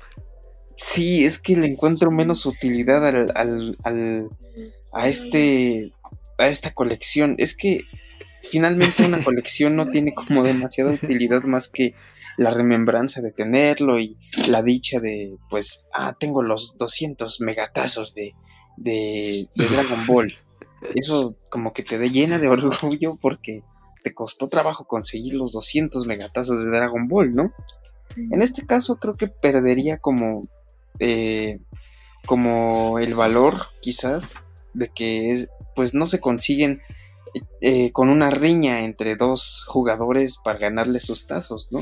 Aquí es como de, ah, pues dono tanto y sobres. Aunque ahí entra la, la, ¿cómo se llama? Eh, el pensamiento de, oye, pero ese dinero se lo ganaron trabajando y así. Es otro tema, pero ah, yo le daría cuatro bitácora puntos, ¿eh?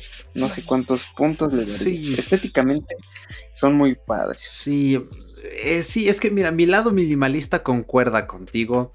Eh, yo creo que tener los cuatro dispositivos quizá no sea lo más útil, ¿no? Empezando por, no sé, el radio, porque el radio sí es uno de verdad, entonces sí tiene utilidad. La bola de cristal, ok, te, pone música New Age y se ve linda, mm, pero creo que el foco es el que cumpliría mejor eh, pues la función, ¿no? El foco solito, así que, no sé, yo le daría unos 5 bitácora puntos quizá. Eh, porque eh, es que estéticamente se llevan todo. Entonces, si me dieras a escoger uno de estos cuatro, la radio. Me clavo la radio completamente porque se vería muy linda eh, de fondo, sobre una estantería, reproduciendo música con su foquito. Es, algo loquísimo, pero bueno. Está chula. Para el que quiera apoyar al Mago McBain, pueden meterse. no, saben que no se metan a ningún lado. Les dejamos el enlace en la descripción en las fuentes, allí lo pueden buscar para que ustedes mismos, si quieren donar, le pueden donar incluso un dólar. Entonces, eh, pues curioso, ¿no? Porque ya lleva 81.441 pesos. Y si ustedes le quieren donar 20 pesitos más, que sería más o menos un dólar, pues eh, estaría genial, ¿no? Entonces, sí. Y ahora, antes de que cierres, bueno, de que cerremos esta, esta sección de, de inventos, me gustaría tratar de hacer como una especie de comparación muy rápida entre los dos productos, bueno, entre las varias cositas que vimos, a comparación del burrito pop. ¿Por cuál te irías si tuvieras que comprar uno o adquirir uno? ¿Y por qué? Ojo, macho. Mm, pero. Así que esa fuerza. Pero estamos hablando de eh, la colección espiritual y el burrito, o sea, escoger entre estas dos? Eh, sí, bueno, eh, eh, la ventaja de, la colección, pues es que son cuatro gadgets, ¿no? Puedes escoger entre uno u otro. O el Burrito Pop. Claro. ¿Cuál escogerías? Porque yo te puedo decir, pues me compro las, los stickers del Burrito Pop, ¿no? O sea, son, oh, son 8 dólares. No, yo no me gastaría 8 dólares en unos stickers, es demasiado. Mira, yo creo que sí me llevaría el Burrito Pop. Porque a veces se da la ocasión en la que salgo a algo, voy a bloguear. Me acuerdo que hace un año cuando fui a Apple Antara, pues sí llevaba mi frutita en un topercito, creo que llevaba un sándwich también, pero oye, llevar eh, tu burrito mientras esperas formado en la fila de la inauguración de una tienda de Apple y que te puedas comer tu burrito así cómodamente. O sea, eh, siento que es muy grande, muy tocho, se puede llegar a ver incluso un poco ridículo, pero oye, pues llevo mi burrito, va calientito, ¿qué más quieres, no? O sea, eh, Si no conviertes tu sándwich en un burrito, ¿no? O sea, lo, doblas, claro. no, ¿sabes qué? Amoldas el sándwich al, al burrito. Claro, no, o puedes preparar unas quesadillas y las metes adentro. O sea, sí, tienes razón, ¿eh? Sí. Sí, o sea, le puedes encontrar más utilidades más. Si alguna mamá está escuchando este podcast, eh, que nos diga qué opina del burrito pop. Digo, es difícil que una mamá, una madre de familia esté escuchando un burrito pop, pero las mamás tienen un apego impresionante con sus toppers. Entonces, eh, no sé, sería interesante ver qué es lo que opina una jefa sobre el burrito pop, si es útil, si es útil o, o no, eh, o qué tal si la jefa te dice, ay hijo, gastaste Neta, gastaste 40 dólares en eso. Ay, no. Claro, así que pues ahí lo tienen. Nuevamente, insisto, si quieren ver con sus propios ojos el Kickstarter y la página de Burrito Pop, en la descripción, allí se meten a la parte que dice fuentes y los va a llevar un documento muy bonito en Notion en el que tenemos pegados los enlaces directos a cada una de estas cosas. Les prometemos que no se tardan y nada, pero tienen que verlos porque son unas cosas eh, muy divertidas, e increíbles y muy, muy creativas. Ya nos gustaría todos los días tener el potencial de estar inventando cosas así, así que nada, vámonos a lo que sigue, Paquito. I am your father.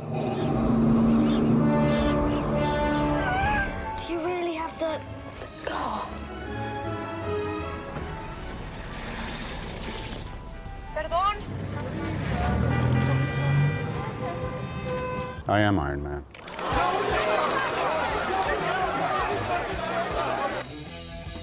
Pues estamos una vez más aquí en Pelos y Cereales, tu sección en fuera de bitácora para debatir acerca de pelis y series. Así que, Paco, échale con lo que nos traigas preparado y sorpréndenos con esas noticias que nos importa escuchar de lo que nos gusta.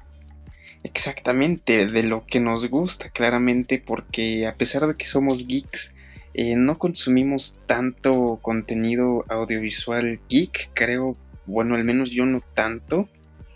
Eh, en cuanto a películas y series, o sea, sí hay películas muy buenas como eh, Yo Robot y ese tipo de cosas que son muy geek y que dices, ah, estaría perro ver algo así. Pero no, en este caso traigo una noticia que pensé que era muy mía. Me quedé con una intriga y quizás tú, podcast escucha, o tú también, Eric, te quedaste con una intriga después de ver la quinta y penúltima temporada de Better Call Saul, que es el spin-off de Breaking Bad. No sé si te quedaste así como de hijo de su madre. Sí, de hecho sí, aguas, ¿eh? Porque huelo spoilers, así que el que no lo haya visto, adelántele unos cuantos minutos, pero échale Paco. Exactamente. A partir de aquí hay spoiler. Hay spoiler sobre eh, Better Call Saul. Si no la has visto, adelántale un pelín. No me voy a tardar tanto en esta noticia, pero la noticia es la siguiente. El productor nos dio una pista del futuro del personaje de Kim Wexler para la temporada final. Y es algo que me intrigaba porque bien sabemos las personas que hemos seguido este universo que en Breaking Bad este personaje de Kim Wexler ni siquiera es mencionado, según yo recuerdo.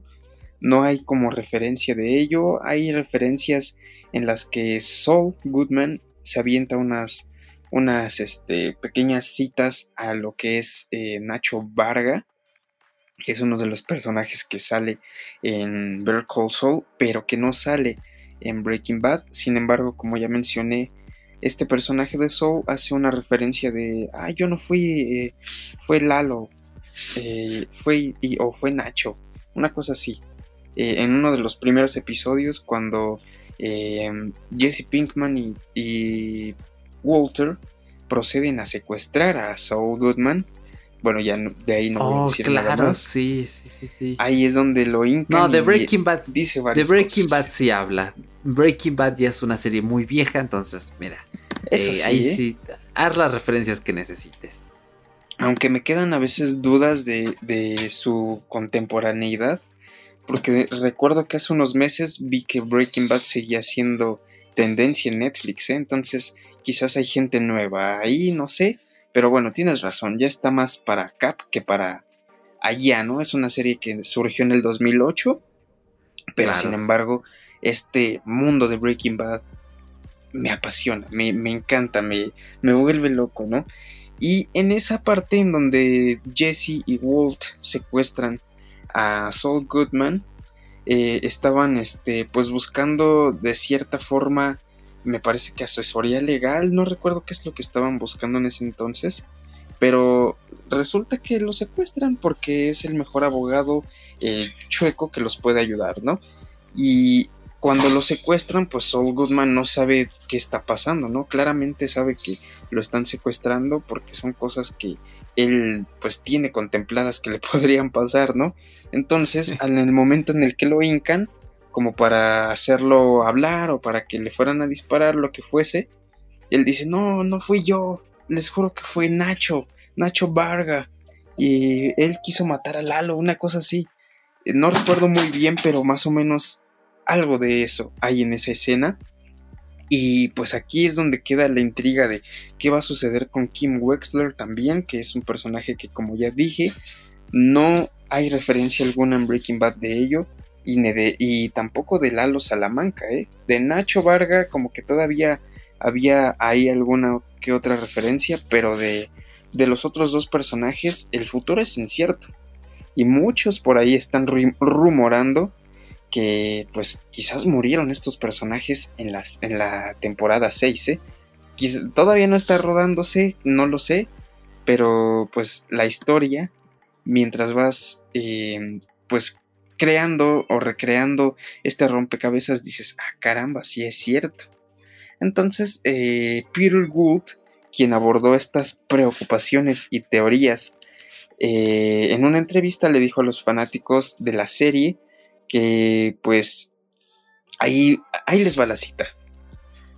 Cualquiera que vea el programa con atención y esté pensando en dónde va todo esto, una de las preguntas que debe hacerse es, mm, ¿qué se merece Jimmy? Y ahí es donde dices, wow, wow, podrían pasar miles de cosas. No te está diciendo absolutamente nada, pero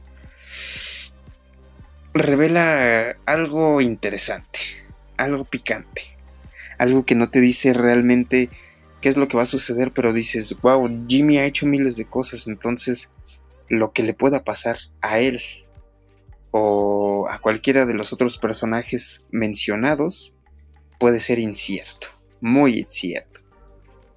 Claro, no, no, no una locura. Eh. Eh, yo sentí que la espera entre la cuarta temporada y la quinta fue eterna. Creo que fueron dos años incluso y que cuesta trabajo pensar, wow, ya tan rápido esta serie tiene cinco temporadas y le falta una más, ¿no? O sea, el tiempo se fue así. Y aunque es una serie algo complicada porque arranca muy lento, entonces hay que tener un poco de paciencia.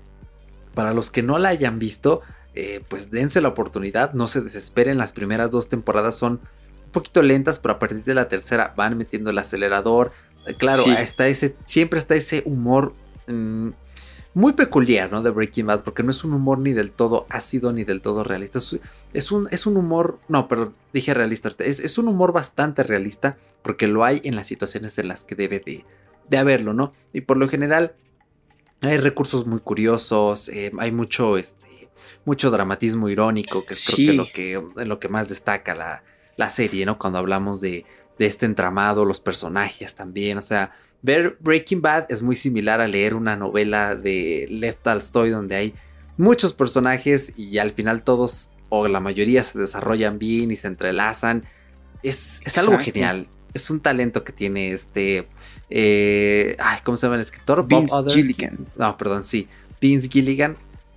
Eh, que tiene estabilidad, ¿no? De, pues de rifarse. También la película de El Camino no me pareció nada mal. De hecho, le encontré su significado, su sentido. La fotografía estaba hermosa. Así que, mm, sí, cosas curiosas, ¿no? Que hay eh, en el mundo de Breaking Bad. Y qué bueno que tocaste, pues, esta noticia, ¿no? Porque el mundo de la creación de contenidos, pues, se viene con fuerza, se viene con cositas interesantes. y yo, de hecho, les comparto una noticia de eh, agosto del 11 de agosto que a lo mejor ya se habían enterado, pero eh, pues les va a venir bien eh, pues recordar o si no la conocían, pues miren que va a quedar muy bien. Bueno, en este caso, Apple eh, firmó un contrato de varios años para que Martin Scorsese les produzca contenido para obviamente Apple TV ah, Plus. Caramba.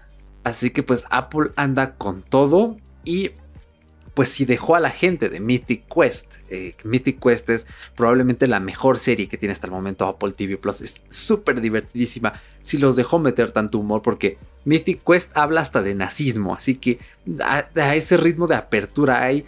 Creo que ya no podemos decir del todo que Apple busca hacer un contenido super family friendly porque, oye, mm, pues evidentemente si tiene este tipo de, contenidos, pues es porque le dan eh, pie a todo. Martin Scorsese es el director de películas como Buenos Muchachos, el, exclusivo de Netflix El Irlandés, Taxi Driver, eh, la película que prácticamente catapultó a Robert De Niro al estrellato, El Lobo de Wall Street, La Isla Siniestra, eh, El Cabo de Miedo. esa película eh, me gusta bastante, así que, Sí, sí, sí. o sea, Martin Scorsese es un director de lujo, o sea, es una persona muy talentosa que tendrá sus, sus, perdón, sus opiniones controversiales de vez en cuando, pero fichar a alguien así para que te produzca películas, oye, está de lujo, ¿no? Eh, me remite mucho a, a David Lynch, que eh, él en su momento dijo, pues ya no voy a hacer películas porque nadie me va a querer dar dinero para hacerlas. Oye, Apple, ya que estás fichando a Martin Scorsese, pues ficha a David Lynch. Eh, hay personas a las que nos gustaría ver eh, contenido de David Lynch exclusivo en Apple TV Plus. Sería una locura y atraería a mucha gente con, con cierto gusto del cine bastante peculiar y este, pues bastante despierto, ¿no? Que es como me gusta eh, denominarlo, pero bueno, hay futuro, o sea, Apple TV Plus apenas va arrancando y allí va. Pero hablando de plus, hablando de pluses, ¿quién crees que ya viene con plus, Paco? Eh, te iba a decir YouTube, porque he estado viendo últimamente que YouTube ya le está metiendo más caña a contenido original de YouTube Originals, pero pues ya existe esa, esa parte de YouTube Premium, donde pagas tu mensualidad y ya no ves anuncios. Entonces pensé en Amazon, pero Amazon ya es directamente un servicio que te está brindando contenido. Entonces quizás es Disney. En efecto, Cabe recordarles una vez más, Disney Plus, al menos México y me parece partes de Latinoamérica, disponible el 17 de noviembre, acuérdense. Yo les adelanto, igual váyanse a Uf. suscribir a mi canal porque va a haber un hands-on y a lo mejor un- una especie de review de Disney Plus porque tengo ciertas opiniones, quiero explorar el catálogo, quiero ver qué onda. Yo no soy fanático del contenido de Disney, no me gustan las películas de princesa, no me gustan las películas eh, Pero de- ¿cómo de puedes estar diciendo eso? La gente te va a crucificar, no, por favor. Estás matando mi infancia.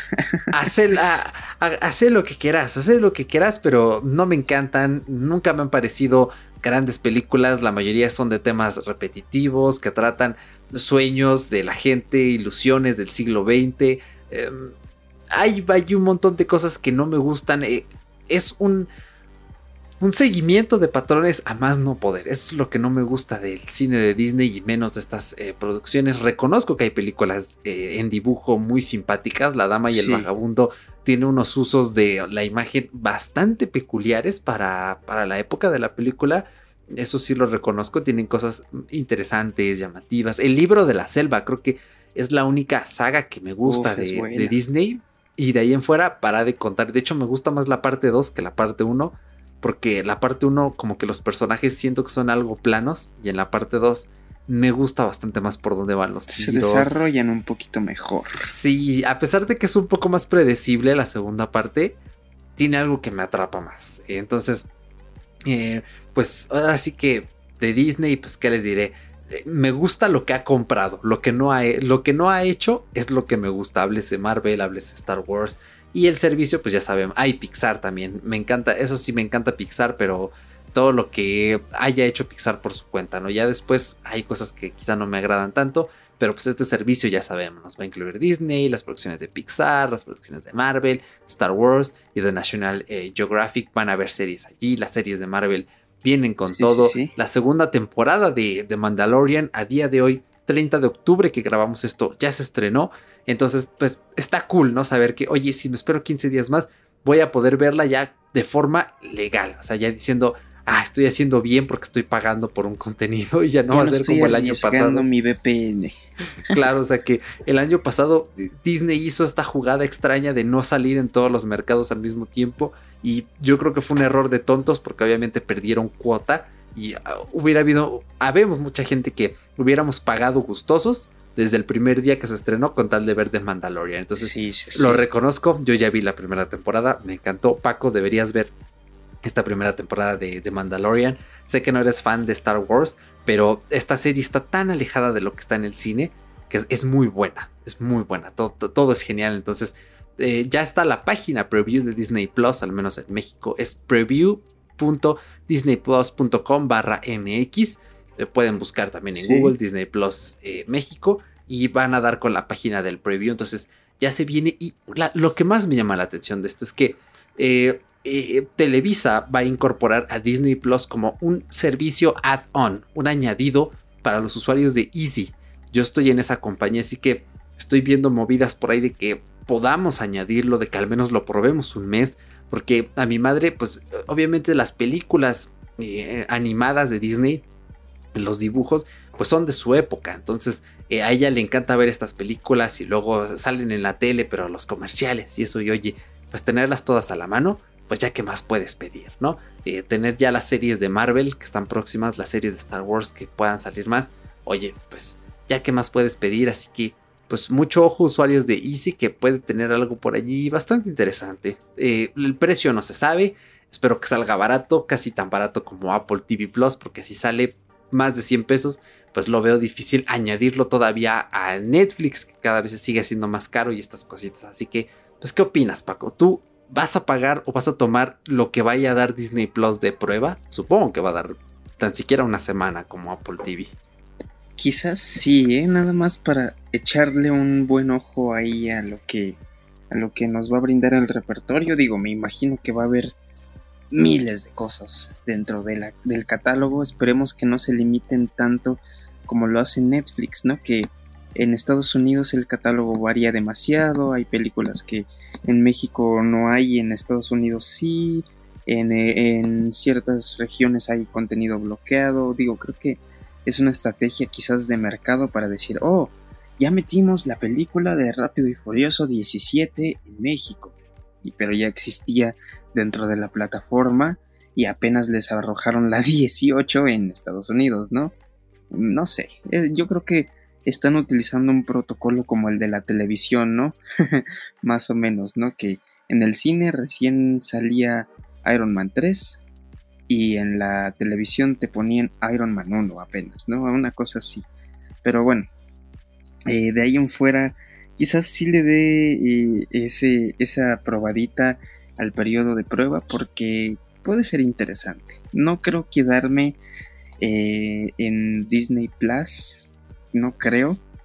Mis instintos me han dicho o me han estado gritando que me mude de Netflix a Amazon Prime y pues que siga jalando ahí a Apple TV Plus, pero bueno, es que ya son tantas cosas que eh, hay en el mercado que bueno, ya de repente dices, ¿y ahora qué hago? ¿Qué demonios contrato? ¿Qué veo?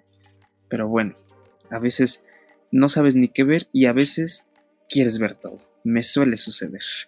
Pero pues a ver qué onda. Claro, sí.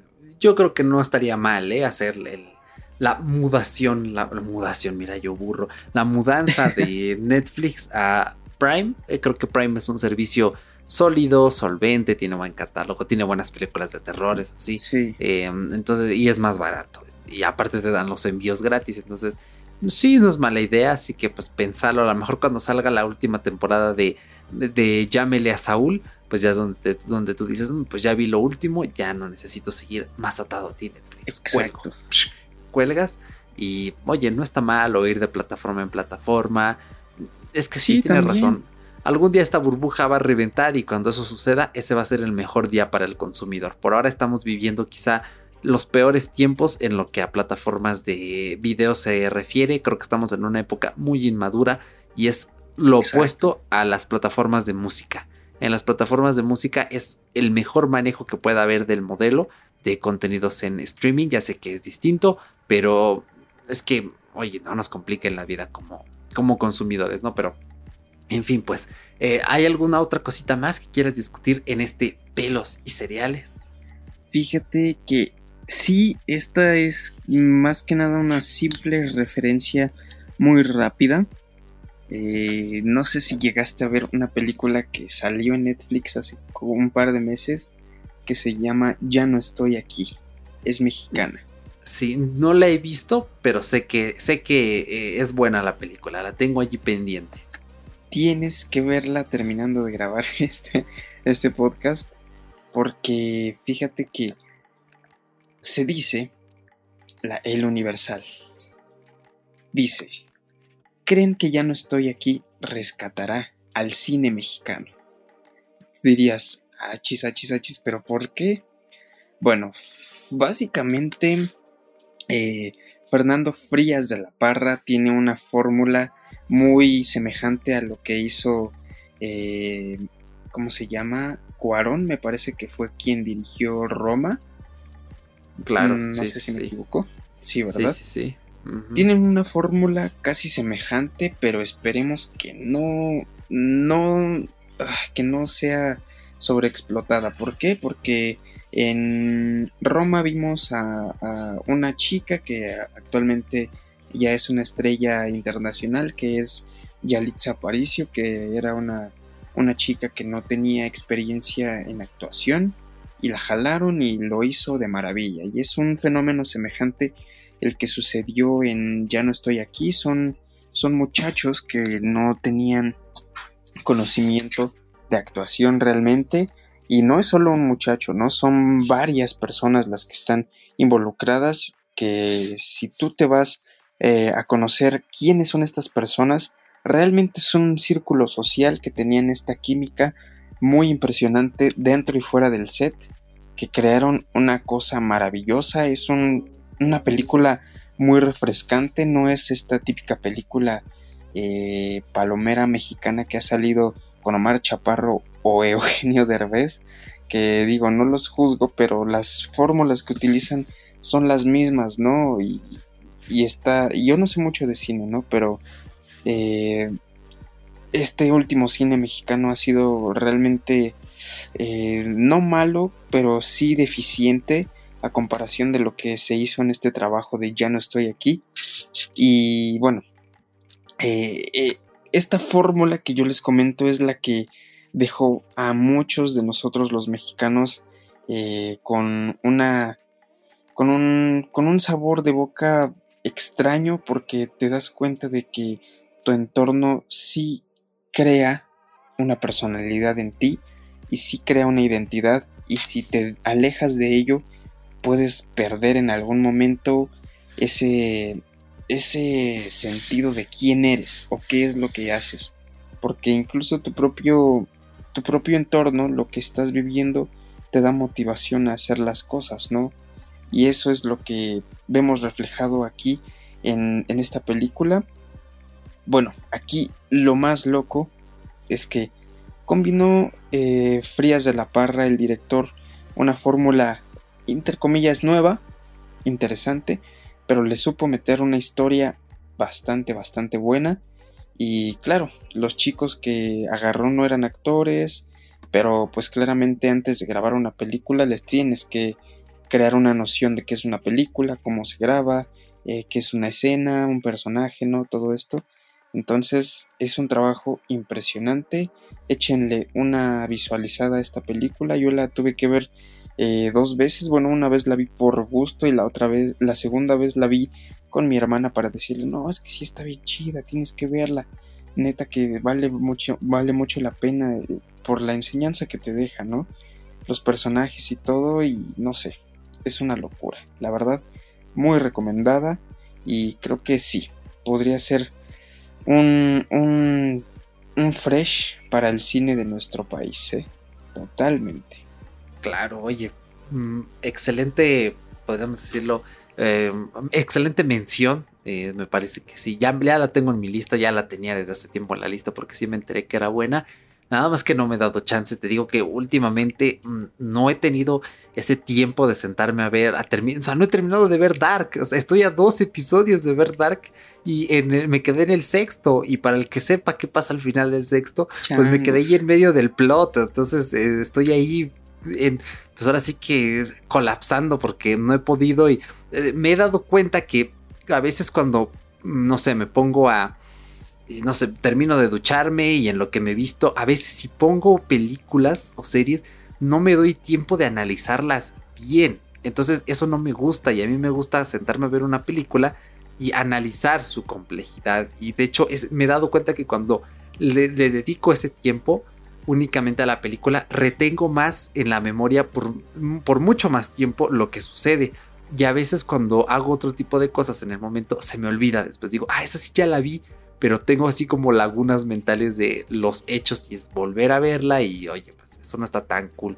Bueno, sí, eh, hay veces que necesitas volver a ver una película, pero yo no tengo esa costumbre porque pues como ya tú dijiste, no hay tantas cosas que para perderlo viendo solo la misma película siempre pues como que no está tan cool, pero sí, ya la tengo en mi lista y te prometo que lo voy a dar prioridad para que en una de las próximas veces que me siente a ver una película, esa sea una de las siguientes. Así que. Pues, Exactamente. gracias por la info, Paquito. ¿Y algo más que quieras añadir antes de cambiar de esta penúltima sección?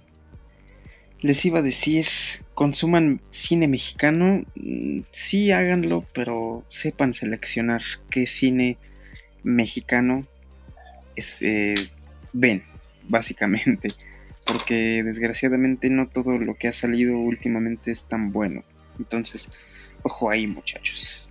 Claro, de hecho pueden buscar en Google las 100 mejores películas mexicanas y hay una página en la que si no se me olvida les voy a dejar el top en la descripción y allí pueden consultar una lista seleccionada por gente experta del cine y que son muy buenas películas y tienen que empezar por la primera que es Los Olvidados de Luis Buñuel que está en el número uno y excelente película. De hecho, muy curioso porque en Blim, que es una plataforma que muchos criticamos, eh, está esa película. O sea, podríamos decir que en, el peor servicio de streaming que hay en México está la mejor película mexicana que se haya hecho hasta el momento de la historia. También está Macario, entonces ver Macario, ver los olvidados en la pantalla de tu casa, 55 pulgadas en Full HD, es una delicia y, este, y la pantalla no hace cosas raras como eh, ir a hacer interpolación de fotogramas para que se vea como de 60. Entonces eh, está muy cool y si tienen esta oportunidad o si consiguen una cuenta de, de Blim, pues sepan que pueden ver estas dos grandes películas allí. Así que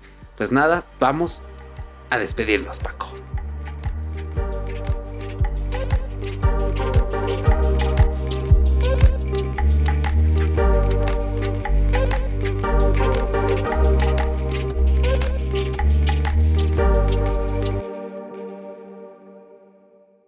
Y ya estamos en la recta final de este década geek. No me he fijado cuánto dura. Mm, supongo que no vamos a pasar las dos horas, o tal vez sí. Estos programas siempre están diseñados para que sean más extensos y ustedes puedan escucharlos por fragmentos. Normalmente cada uno dura 20 minutos, así que pues no se me espanten y vayan poquito a poquito. Pero bueno, esto debía haberlo mencionado al inicio y no ahorita ya hasta el final, ¿no? Y ahorita dice, pues ya estoy acá en la última, pues ya lo voy a terminar de escuchar. Eso sí, quiero agradecerte personalmente, escucha, porque eh, hemos checado las estadísticas y la retención es bastante sorprendente el promedio de el tiempo que cada quien escucha los episodios así que mil y un gracias por eh, escuchar los episodios porque eh, nuestro análisis sobre la keynote de Apple fue muy largo nuestro historia tech de Instagram fue muy largo y casi todos lograron escucharlo hasta el final. Eso se agradece millones y oye, pues gracias, ¿no? Porque realmente nos toma tiempo grabar esto, editarlo. Aquí no hay procesos de automatización. La edición es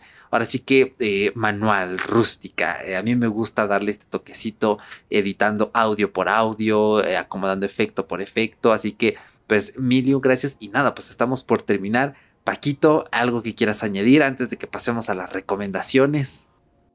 Pues creo que... Um, creo que no ha sido eh, una... Una este, revista interesante. Eh, creo que sí tuvo temática de terror, no todo el tiempo, pero estuvo interesante porque los inventos son como para cazafantasmas, una cosa así.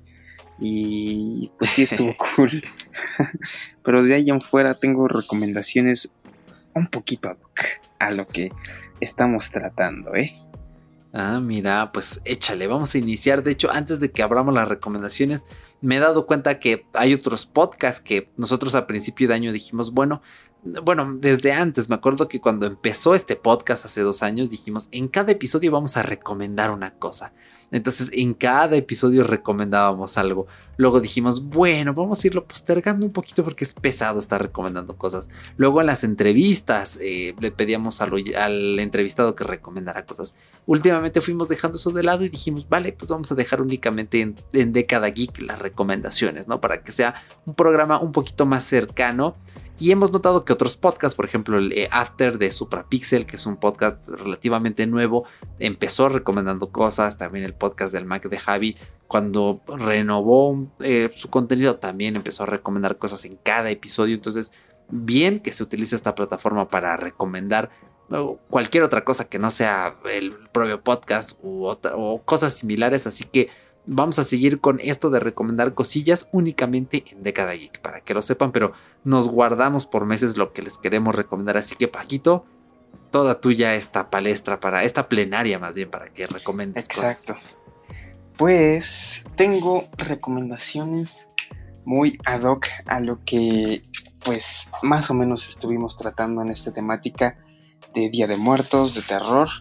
Tengo un disco que he estado escuchando eh, no muy seguido. Ay, iPhone, cállate, boludo, por favor, no me hagas esto en este momento.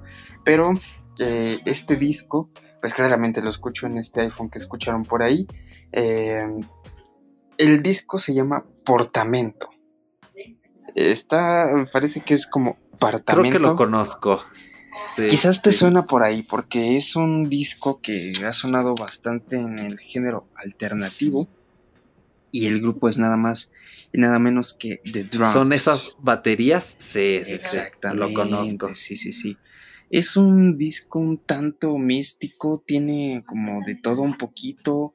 Eh, las, las letras hablan certeramente de muchas cosas, ¿no? En cuanto a temas un poquito oscuros, de repente hay referencias eh, a diferentes cositas, incluso tocan temas un poco sensibles. Creo que eh, a pesar de que es un disco que no tiene eh, un apartado explícito, tiene cosas de qué hablar y tiene su lado oscuro. Y es muy curioso porque The Drums tiene un estilo que no es nada gótico, ¿eh? entonces es como, como si te hablara es como un, como un disco más o menos como el, grupo este de México que se llama Moderato, que es que aparenta ser super darks, pero habla bien de otras cositas, ¿no? Como de amor y esas cosas. Más o menos así. Eh, la, oye, comparación fue burda, ¿eh? sí, sí, es lo que te iba a decir. Oye, ¿qué pasó? ¿Qué pasó? Vamos, ay. No puedes comparar a las baterías con con una banda de, quinta como es este Moderato. O sea, oye, más respeto, ¿no? Por favor. Eh, pero sí, sí conocí el disco, muy curioso. la canción que reluce del disco es este Varo, Dinero, Pasta, Money, ¿no? Eh, me gusta la letra. Eh, tú me golpeaste ayer porque te hice llorar, así que antes de que moramos, me gustaría comprarte algo bonito. O hoy quiero comprarte algo, pero no tengo dinero, ¿no? Este, Exacto, tiene una letra muy curiosa como muy, no sé, tiene lo suyo, saben escribir estos muchachos. La comparación que hice sí es burda, pero este, pues a lo que me refería es que tienen un estilo como muy limpio, como muy de repente algo alegre si tú quieres, pero realmente te están hablando de cosas oscuras, ¿no? Entonces es, es curioso, es curioso, muy recomendable. Porto, eh, se me olvidó, Portomento portamento, perdón, de las baterías, de drums en inglés. Muy recomendado. De 10. Eh, ¿Tienes otra recomendación o me aviento una mía y después otra tuya? A ver, si quieres me rifo la otra que tengo por aquí. Es una recomendación que, que no tiene mucho tiempo eh, que descubrí esta, esta película pero está, está buena. Creo que podría decirte que es de las mejores películas que he visto últimamente del género de terror, de horror y esas cositas. Porque esta película eh, es que no quiero no quiero hablar tan mucho de ella. Eh, les voy a decir básicamente el, el, pues como el contexto, ¿no? Más o menos de qué va este, este rollo, ¿no? Eh, una familia básicamente tiene este pues sus secretos que son muy terroríficos, algo, algo eh, fuera de lo común, pero bastante siniestro, ¿no? Y, y de repente, no sé, tiene un trasfondo interesante que es de esas películas que empiezan como tranquilo, como que no te imaginas eh, qué onda, pero te va desglosando todo todo, echa la carne al asador. Y esta película se llama Hereditary. Es una película que puedes encontrar en Prime Video y es del año 2018. Es horror eh, eh, slash drama. Entonces como que tiene dos géneros muy interesantes pegaditos, ¿eh? Así que yo la recomiendo demasiado. Y pues si no tienes este Prime Video, pues búscala por internet, no hay bronca. De 10, sí. No estoy fomentando el la piratería, pero pues de repente sí suele suceder que, híjole, esta película ya me la han mencionado varias veces y no tengo dónde verla y la buscas al final, ¿no? Entonces, muy recomendada. Si la puedes ver esta noche, aviéntatela, porque mm, de verdad sí saca cosas que dices, ay, güey, ¿cómo, cómo este, una familia o cómo cualquier persona puede ocultar o tiene tantas cosas que ni te imaginas, ¿no? Claro, sí, sí, sí. Esa película también la vi hace dos años. Eh, tiene cosas que me gustan, tiene cosas que no me gustan. Eh, me llegó a parecer una película sobrevalorada. Quizá viéndola dos veces, yo creo que es una película para ver dos veces, puede quedar muy bien. Así que gracias bueno, por si tu comparas esta recomendación. ¿eh? peli a, a comparación de, de otras películas de horror que han salido, sí es como de... Creo que esto es lo mejorcito, ¿eh? Mm, puede ser, puede ser. Ah, esto hay que tomarlo con pinzas porque el cine de terror es un caso muy especial. O sea, Exacto, sí. a, a veces me desespera, a veces lo amo, a veces lo odio, pero en fin, eh, muy buenas recomendaciones y si me lo permites, pues paso con las mías, que las tres van a ser recomendaciones musicales. La primera, eh, Paco y yo teníamos un chiste en la secundaria de que eh, en Joy Division solamente pues se cantaba así, ¿no? Love, love will tear us apart. Pero, eh, lo siento Paco, pero hemos caído en el peor prejuicio que se puede tener porque me aventé a escuchar el primer álbum de estudio de Joy Division que se llama eh, Placeres Desconocidos, Unknown Pleasures. Uf, quedé maravillado, o sea, necesitas escuchar, tanto tú como el oyente, necesitan escuchar el primer álbum de Joy Division si es que no lo han escuchado. Están todas las plataformas. Joy Division me parece solo tiene eh, dos álbumes, que sería este eh, Unknown Pleasures y eh. Les va a aparecer eh, Steel, pero Steel es una recopilación. Y eh, oye, es una delicia este álbum porque es obviamente, es post- es post-punk, pero es como el, el abuelito, el padre del post-punk. Es, es uno de los referentes y este álbum tiene de todo. O sea, empieza con una vibra acá bien de- mm, como tan psicodélica y luego va bajando el ritmo y luego vuelve a subir y luego vuelve a bajar. Es una montaña rusa. Bueno, no sabes que no es una montaña rusa, es como subirte al juego que quiere ser montaña rusa en la feria, pero que es para gente que quizá no, lo, no toleraría una montaña rusa, ¿no? El venadito, el gusanito. Es más o menos así porque no es un álbum para nada intenso, pero es un álbum muy disfrutable, muy delicioso. A mí me encantó y esto es un álbum que te diría, me lo compraría en vinil. O sea, a pesar de que no soy fan de Joy. Division, este álbum es, me, me encanta, es tan bueno que me lo compraría en vinil. Y hay una edición en Amazon que me parece que es de color rojo. Está muy precioso el álbum. Ya no tenemos tornamesa aquí en casa, tendría que comprar un tornamesa de estos baratitos. eh, pero oye, está muy bien el, el álbum y lo recomiendo porque se la van a pasar muy bien, especialmente esas noches en las que dices, "Uf, necesito ponerme a hacer tarea a la noche y quiero ponerme a escuchar algo no relajante, pero tampoco tan estimulante y está súper bien. Así que, eh, pues ahora sí que no hay que clavarnos en Love Will Tear Us Apart, Paco, que probablemente sea una Sí. del, no voy a decir de las peores, pero quizá una de las canciones más sobrevaloradas de la banda. Y estoy seguro que hay bastantes mejores canciones en Unknown Pleasures que pues, hablar de solo Love Will Tear Us Apart. Hay una canción que se llama eh, Interzone. Me encantó Interzone. Es una canción genial también. Eh, ella ha perdido el control. She's lost control. Es una cosa acá increíble. O sea, a ti, Paco, que una vez me recomendaste un álbum de Molchat Doma. Si te gusta Molchat Doma, Oh, sí, sí, eh, te sí. va a gustar este Unknown Pleasures. Estoy 100% seguro. También muy bueno ese De álbum de, 10. de este de Malchat Doma. eh, me gustó bastante también. Y bueno, esa es una de las recomendaciones. Otra recomendación que les voy a dar es una banda rusa también, ya que hablamos de Mocha Doma. Esta banda se llama Aquarium, que se traduce como acuario. Y hay como que un cognado, ¿no? Aquarium, acuario. Eh, esta banda es una banda de los años eh, de la Unión Soviética, o sea, es una banda bastante antigua y les recomiendo que busquen en Spotify o en Apple Music su lista de imprescindibles. Eh, les va a gustar. Tiene un... Bueno, no se esperen que sea una banda súper rockera, pero es que tiene un estilo muy, muy peculiar. O sea, son lentos, pero cuando se les bota le dan con el acelerador y hacen canciones peculiares. Eh, tiene cosas que me gusta. Hay una canción que se llama Rock and Roll Murtov. Significa el rock and roll está muerto.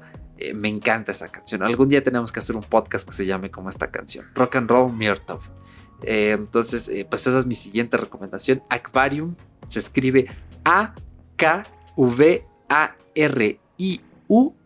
Repito, Aquarium A-K-V-A-R-I-U-M. Sí, como Aquarium, pero eh, con K y en lugar de la U le ponen una V. Aquarium. Eh, les va a gustar este, bastante, estoy seguro. Y mi última recomendación para cerrar es el single de la banda de unos amigos de la facultad que se llaman Stigmen. Este single se llama Muros y van a tener el enlace en la descripción. Les voy a dejar el enlace de Apple Podcast porque es lo que uso, pero si logro encontrar el de Spotify, les voy a dejar el de Spotify. Eh, mm, ellos son una banda independiente, son chicos bastante talentosos. Hemos tenido la oportunidad de trabajar con ellos, así que escúchenlo. Se llama Muros y la banda se llama Stickmen, así de stick de palitos y men de hombres. O sea, prácticamente son los hombres palo. Así que búsquenlo pues así todo junto. Stickmen muros y les va a gustar. Estoy seguro que les va a gustar su música, eh, les va a gustar eh, la banda, así que denles una oportunidad porque son chicos muy talentosos. Así que por esto cierro mis recomendaciones, Paquito. ¿Algo más que, algo más que añadir? Pues no, mi bro, realmente creo que son interesantes recomendaciones, la verdad. no tan... ¿cómo, ¿Cómo podría decirte? quizás eh, no nos fuimos tan, ¿cómo se llama? Tan apegados a lo que sería el horror. Bueno, yo sí me, me, volé un poquito, pero bueno, creo que estuvo bastante bien. Eh, la verdad es que ese de Aquarium y el, y el de los Stickmen ya me los había recomendado, me parece. Pero ese sí de Joy Division también le tengo que escuchar, lo tengo que aventar una escuchada, ¿eh? Sí, te va a gustar. Estoy seguro que vas a quedar bastante sorprendido después de lo que es escuchar Love Will Tear Apart y luego este álbum. Vas a decir, es que esto le da mil vueltas, ¿no? Pero no voy a detenerme a criticar Love Will Tear Us Apart porque necesito escucharlo varias veces más porque nuevamente es post-punk y tiene su onda, no tiene lo suyo, entonces no te puedes parar y analizarlo como cualquier canción. Es especial, es un género muy especial y a, mí me gusta. Me gustan los elementos, las, las armonías, o sea, tienen cosas bastante interesantes, pero pues nada, Paco, estamos ya ahora sí en la mera recta final de este podcast. No sé si quieras comentarle algo al oyente antes de que nos vayamos o ya irte despidiendo. Así que pues vamos, vamos a darle con la despedida. Pues nada muchachos, la verdad es que les agradezco mucho este nuevo episodio, esta entrevista, esta entrevista, esta revista, eh, creo que estuvo bastante, bastante bien. Y sí, podría decir que me la pasé muy, muy chido. Me encantaron los inventos que encontramos y las recomendaciones siempre eficientes. ¿eh? Así que de ahí en fuera creo que nada. Muchísimas gracias, ¿eh, mi bro. Y gracias, Podcast Escucha, por estar una vez más aquí. Perfecto, pues nada, yo también me voy despidiendo. Les agradezco muchísimo, especialmente a ti, Paco, que te hayas hecho tiempo el día de hoy para estar aquí a mi lado y nada, entregarle al oyente una revista más que teníamos dudas cómo lo íbamos a hacer. Obviamente no es lo mismo que estemos aquí juntos. Es un programa pesado porque son casi dos horas y normalmente no nos llevamos a este tiempo de grabación. Pero oye, pues se hace lo que se puede con lo que se tiene y esperamos de todo corazón que les haya gustado el contenido de este programa. Recomiéndenlo, recomiéndenos con sus amigos. Si conocen a alguien que les pueda interesar estos temas de cultura digital, Sabemos que les va a encantar eh, este podcast, este episodio, esta revista. Van a tener una revista más antes de que acabe el año, que probablemente sea el último episodio del, mismo, así que eh, váyanse preparando porque nos gusta traerles cosas geniales, así que eh, nada, yo me despido, soy Erochka, un gusto haber estado con ustedes. Del otro lado de la línea, mi querido Paquito Luna, y pues nada, ya saben que eh, pueden valorarnos en Apple Podcast si les ha encantado este episodio. También en Spotify no nos escuchen. Spotify tiene algunas prácticas negativas que no son buenas para el podcasting. Bájense Castbox o Google Podcast, especialmente Castbox. Creo que es un gran gestor de podcast y allí pueden escuchar todos los que ustedes quieran. Y nada más, eh, mil gracias por su atención, por su tiempo, los queremos muchísimo, cuídense y no se les olvide que el terror está en todos lados. Que den la vuelta y vean que... Eh, no sé, su aplicación favorita tiene un bug y no abre, no se pueden registrar. Y no sirve porque la actualizaron mal. Chao.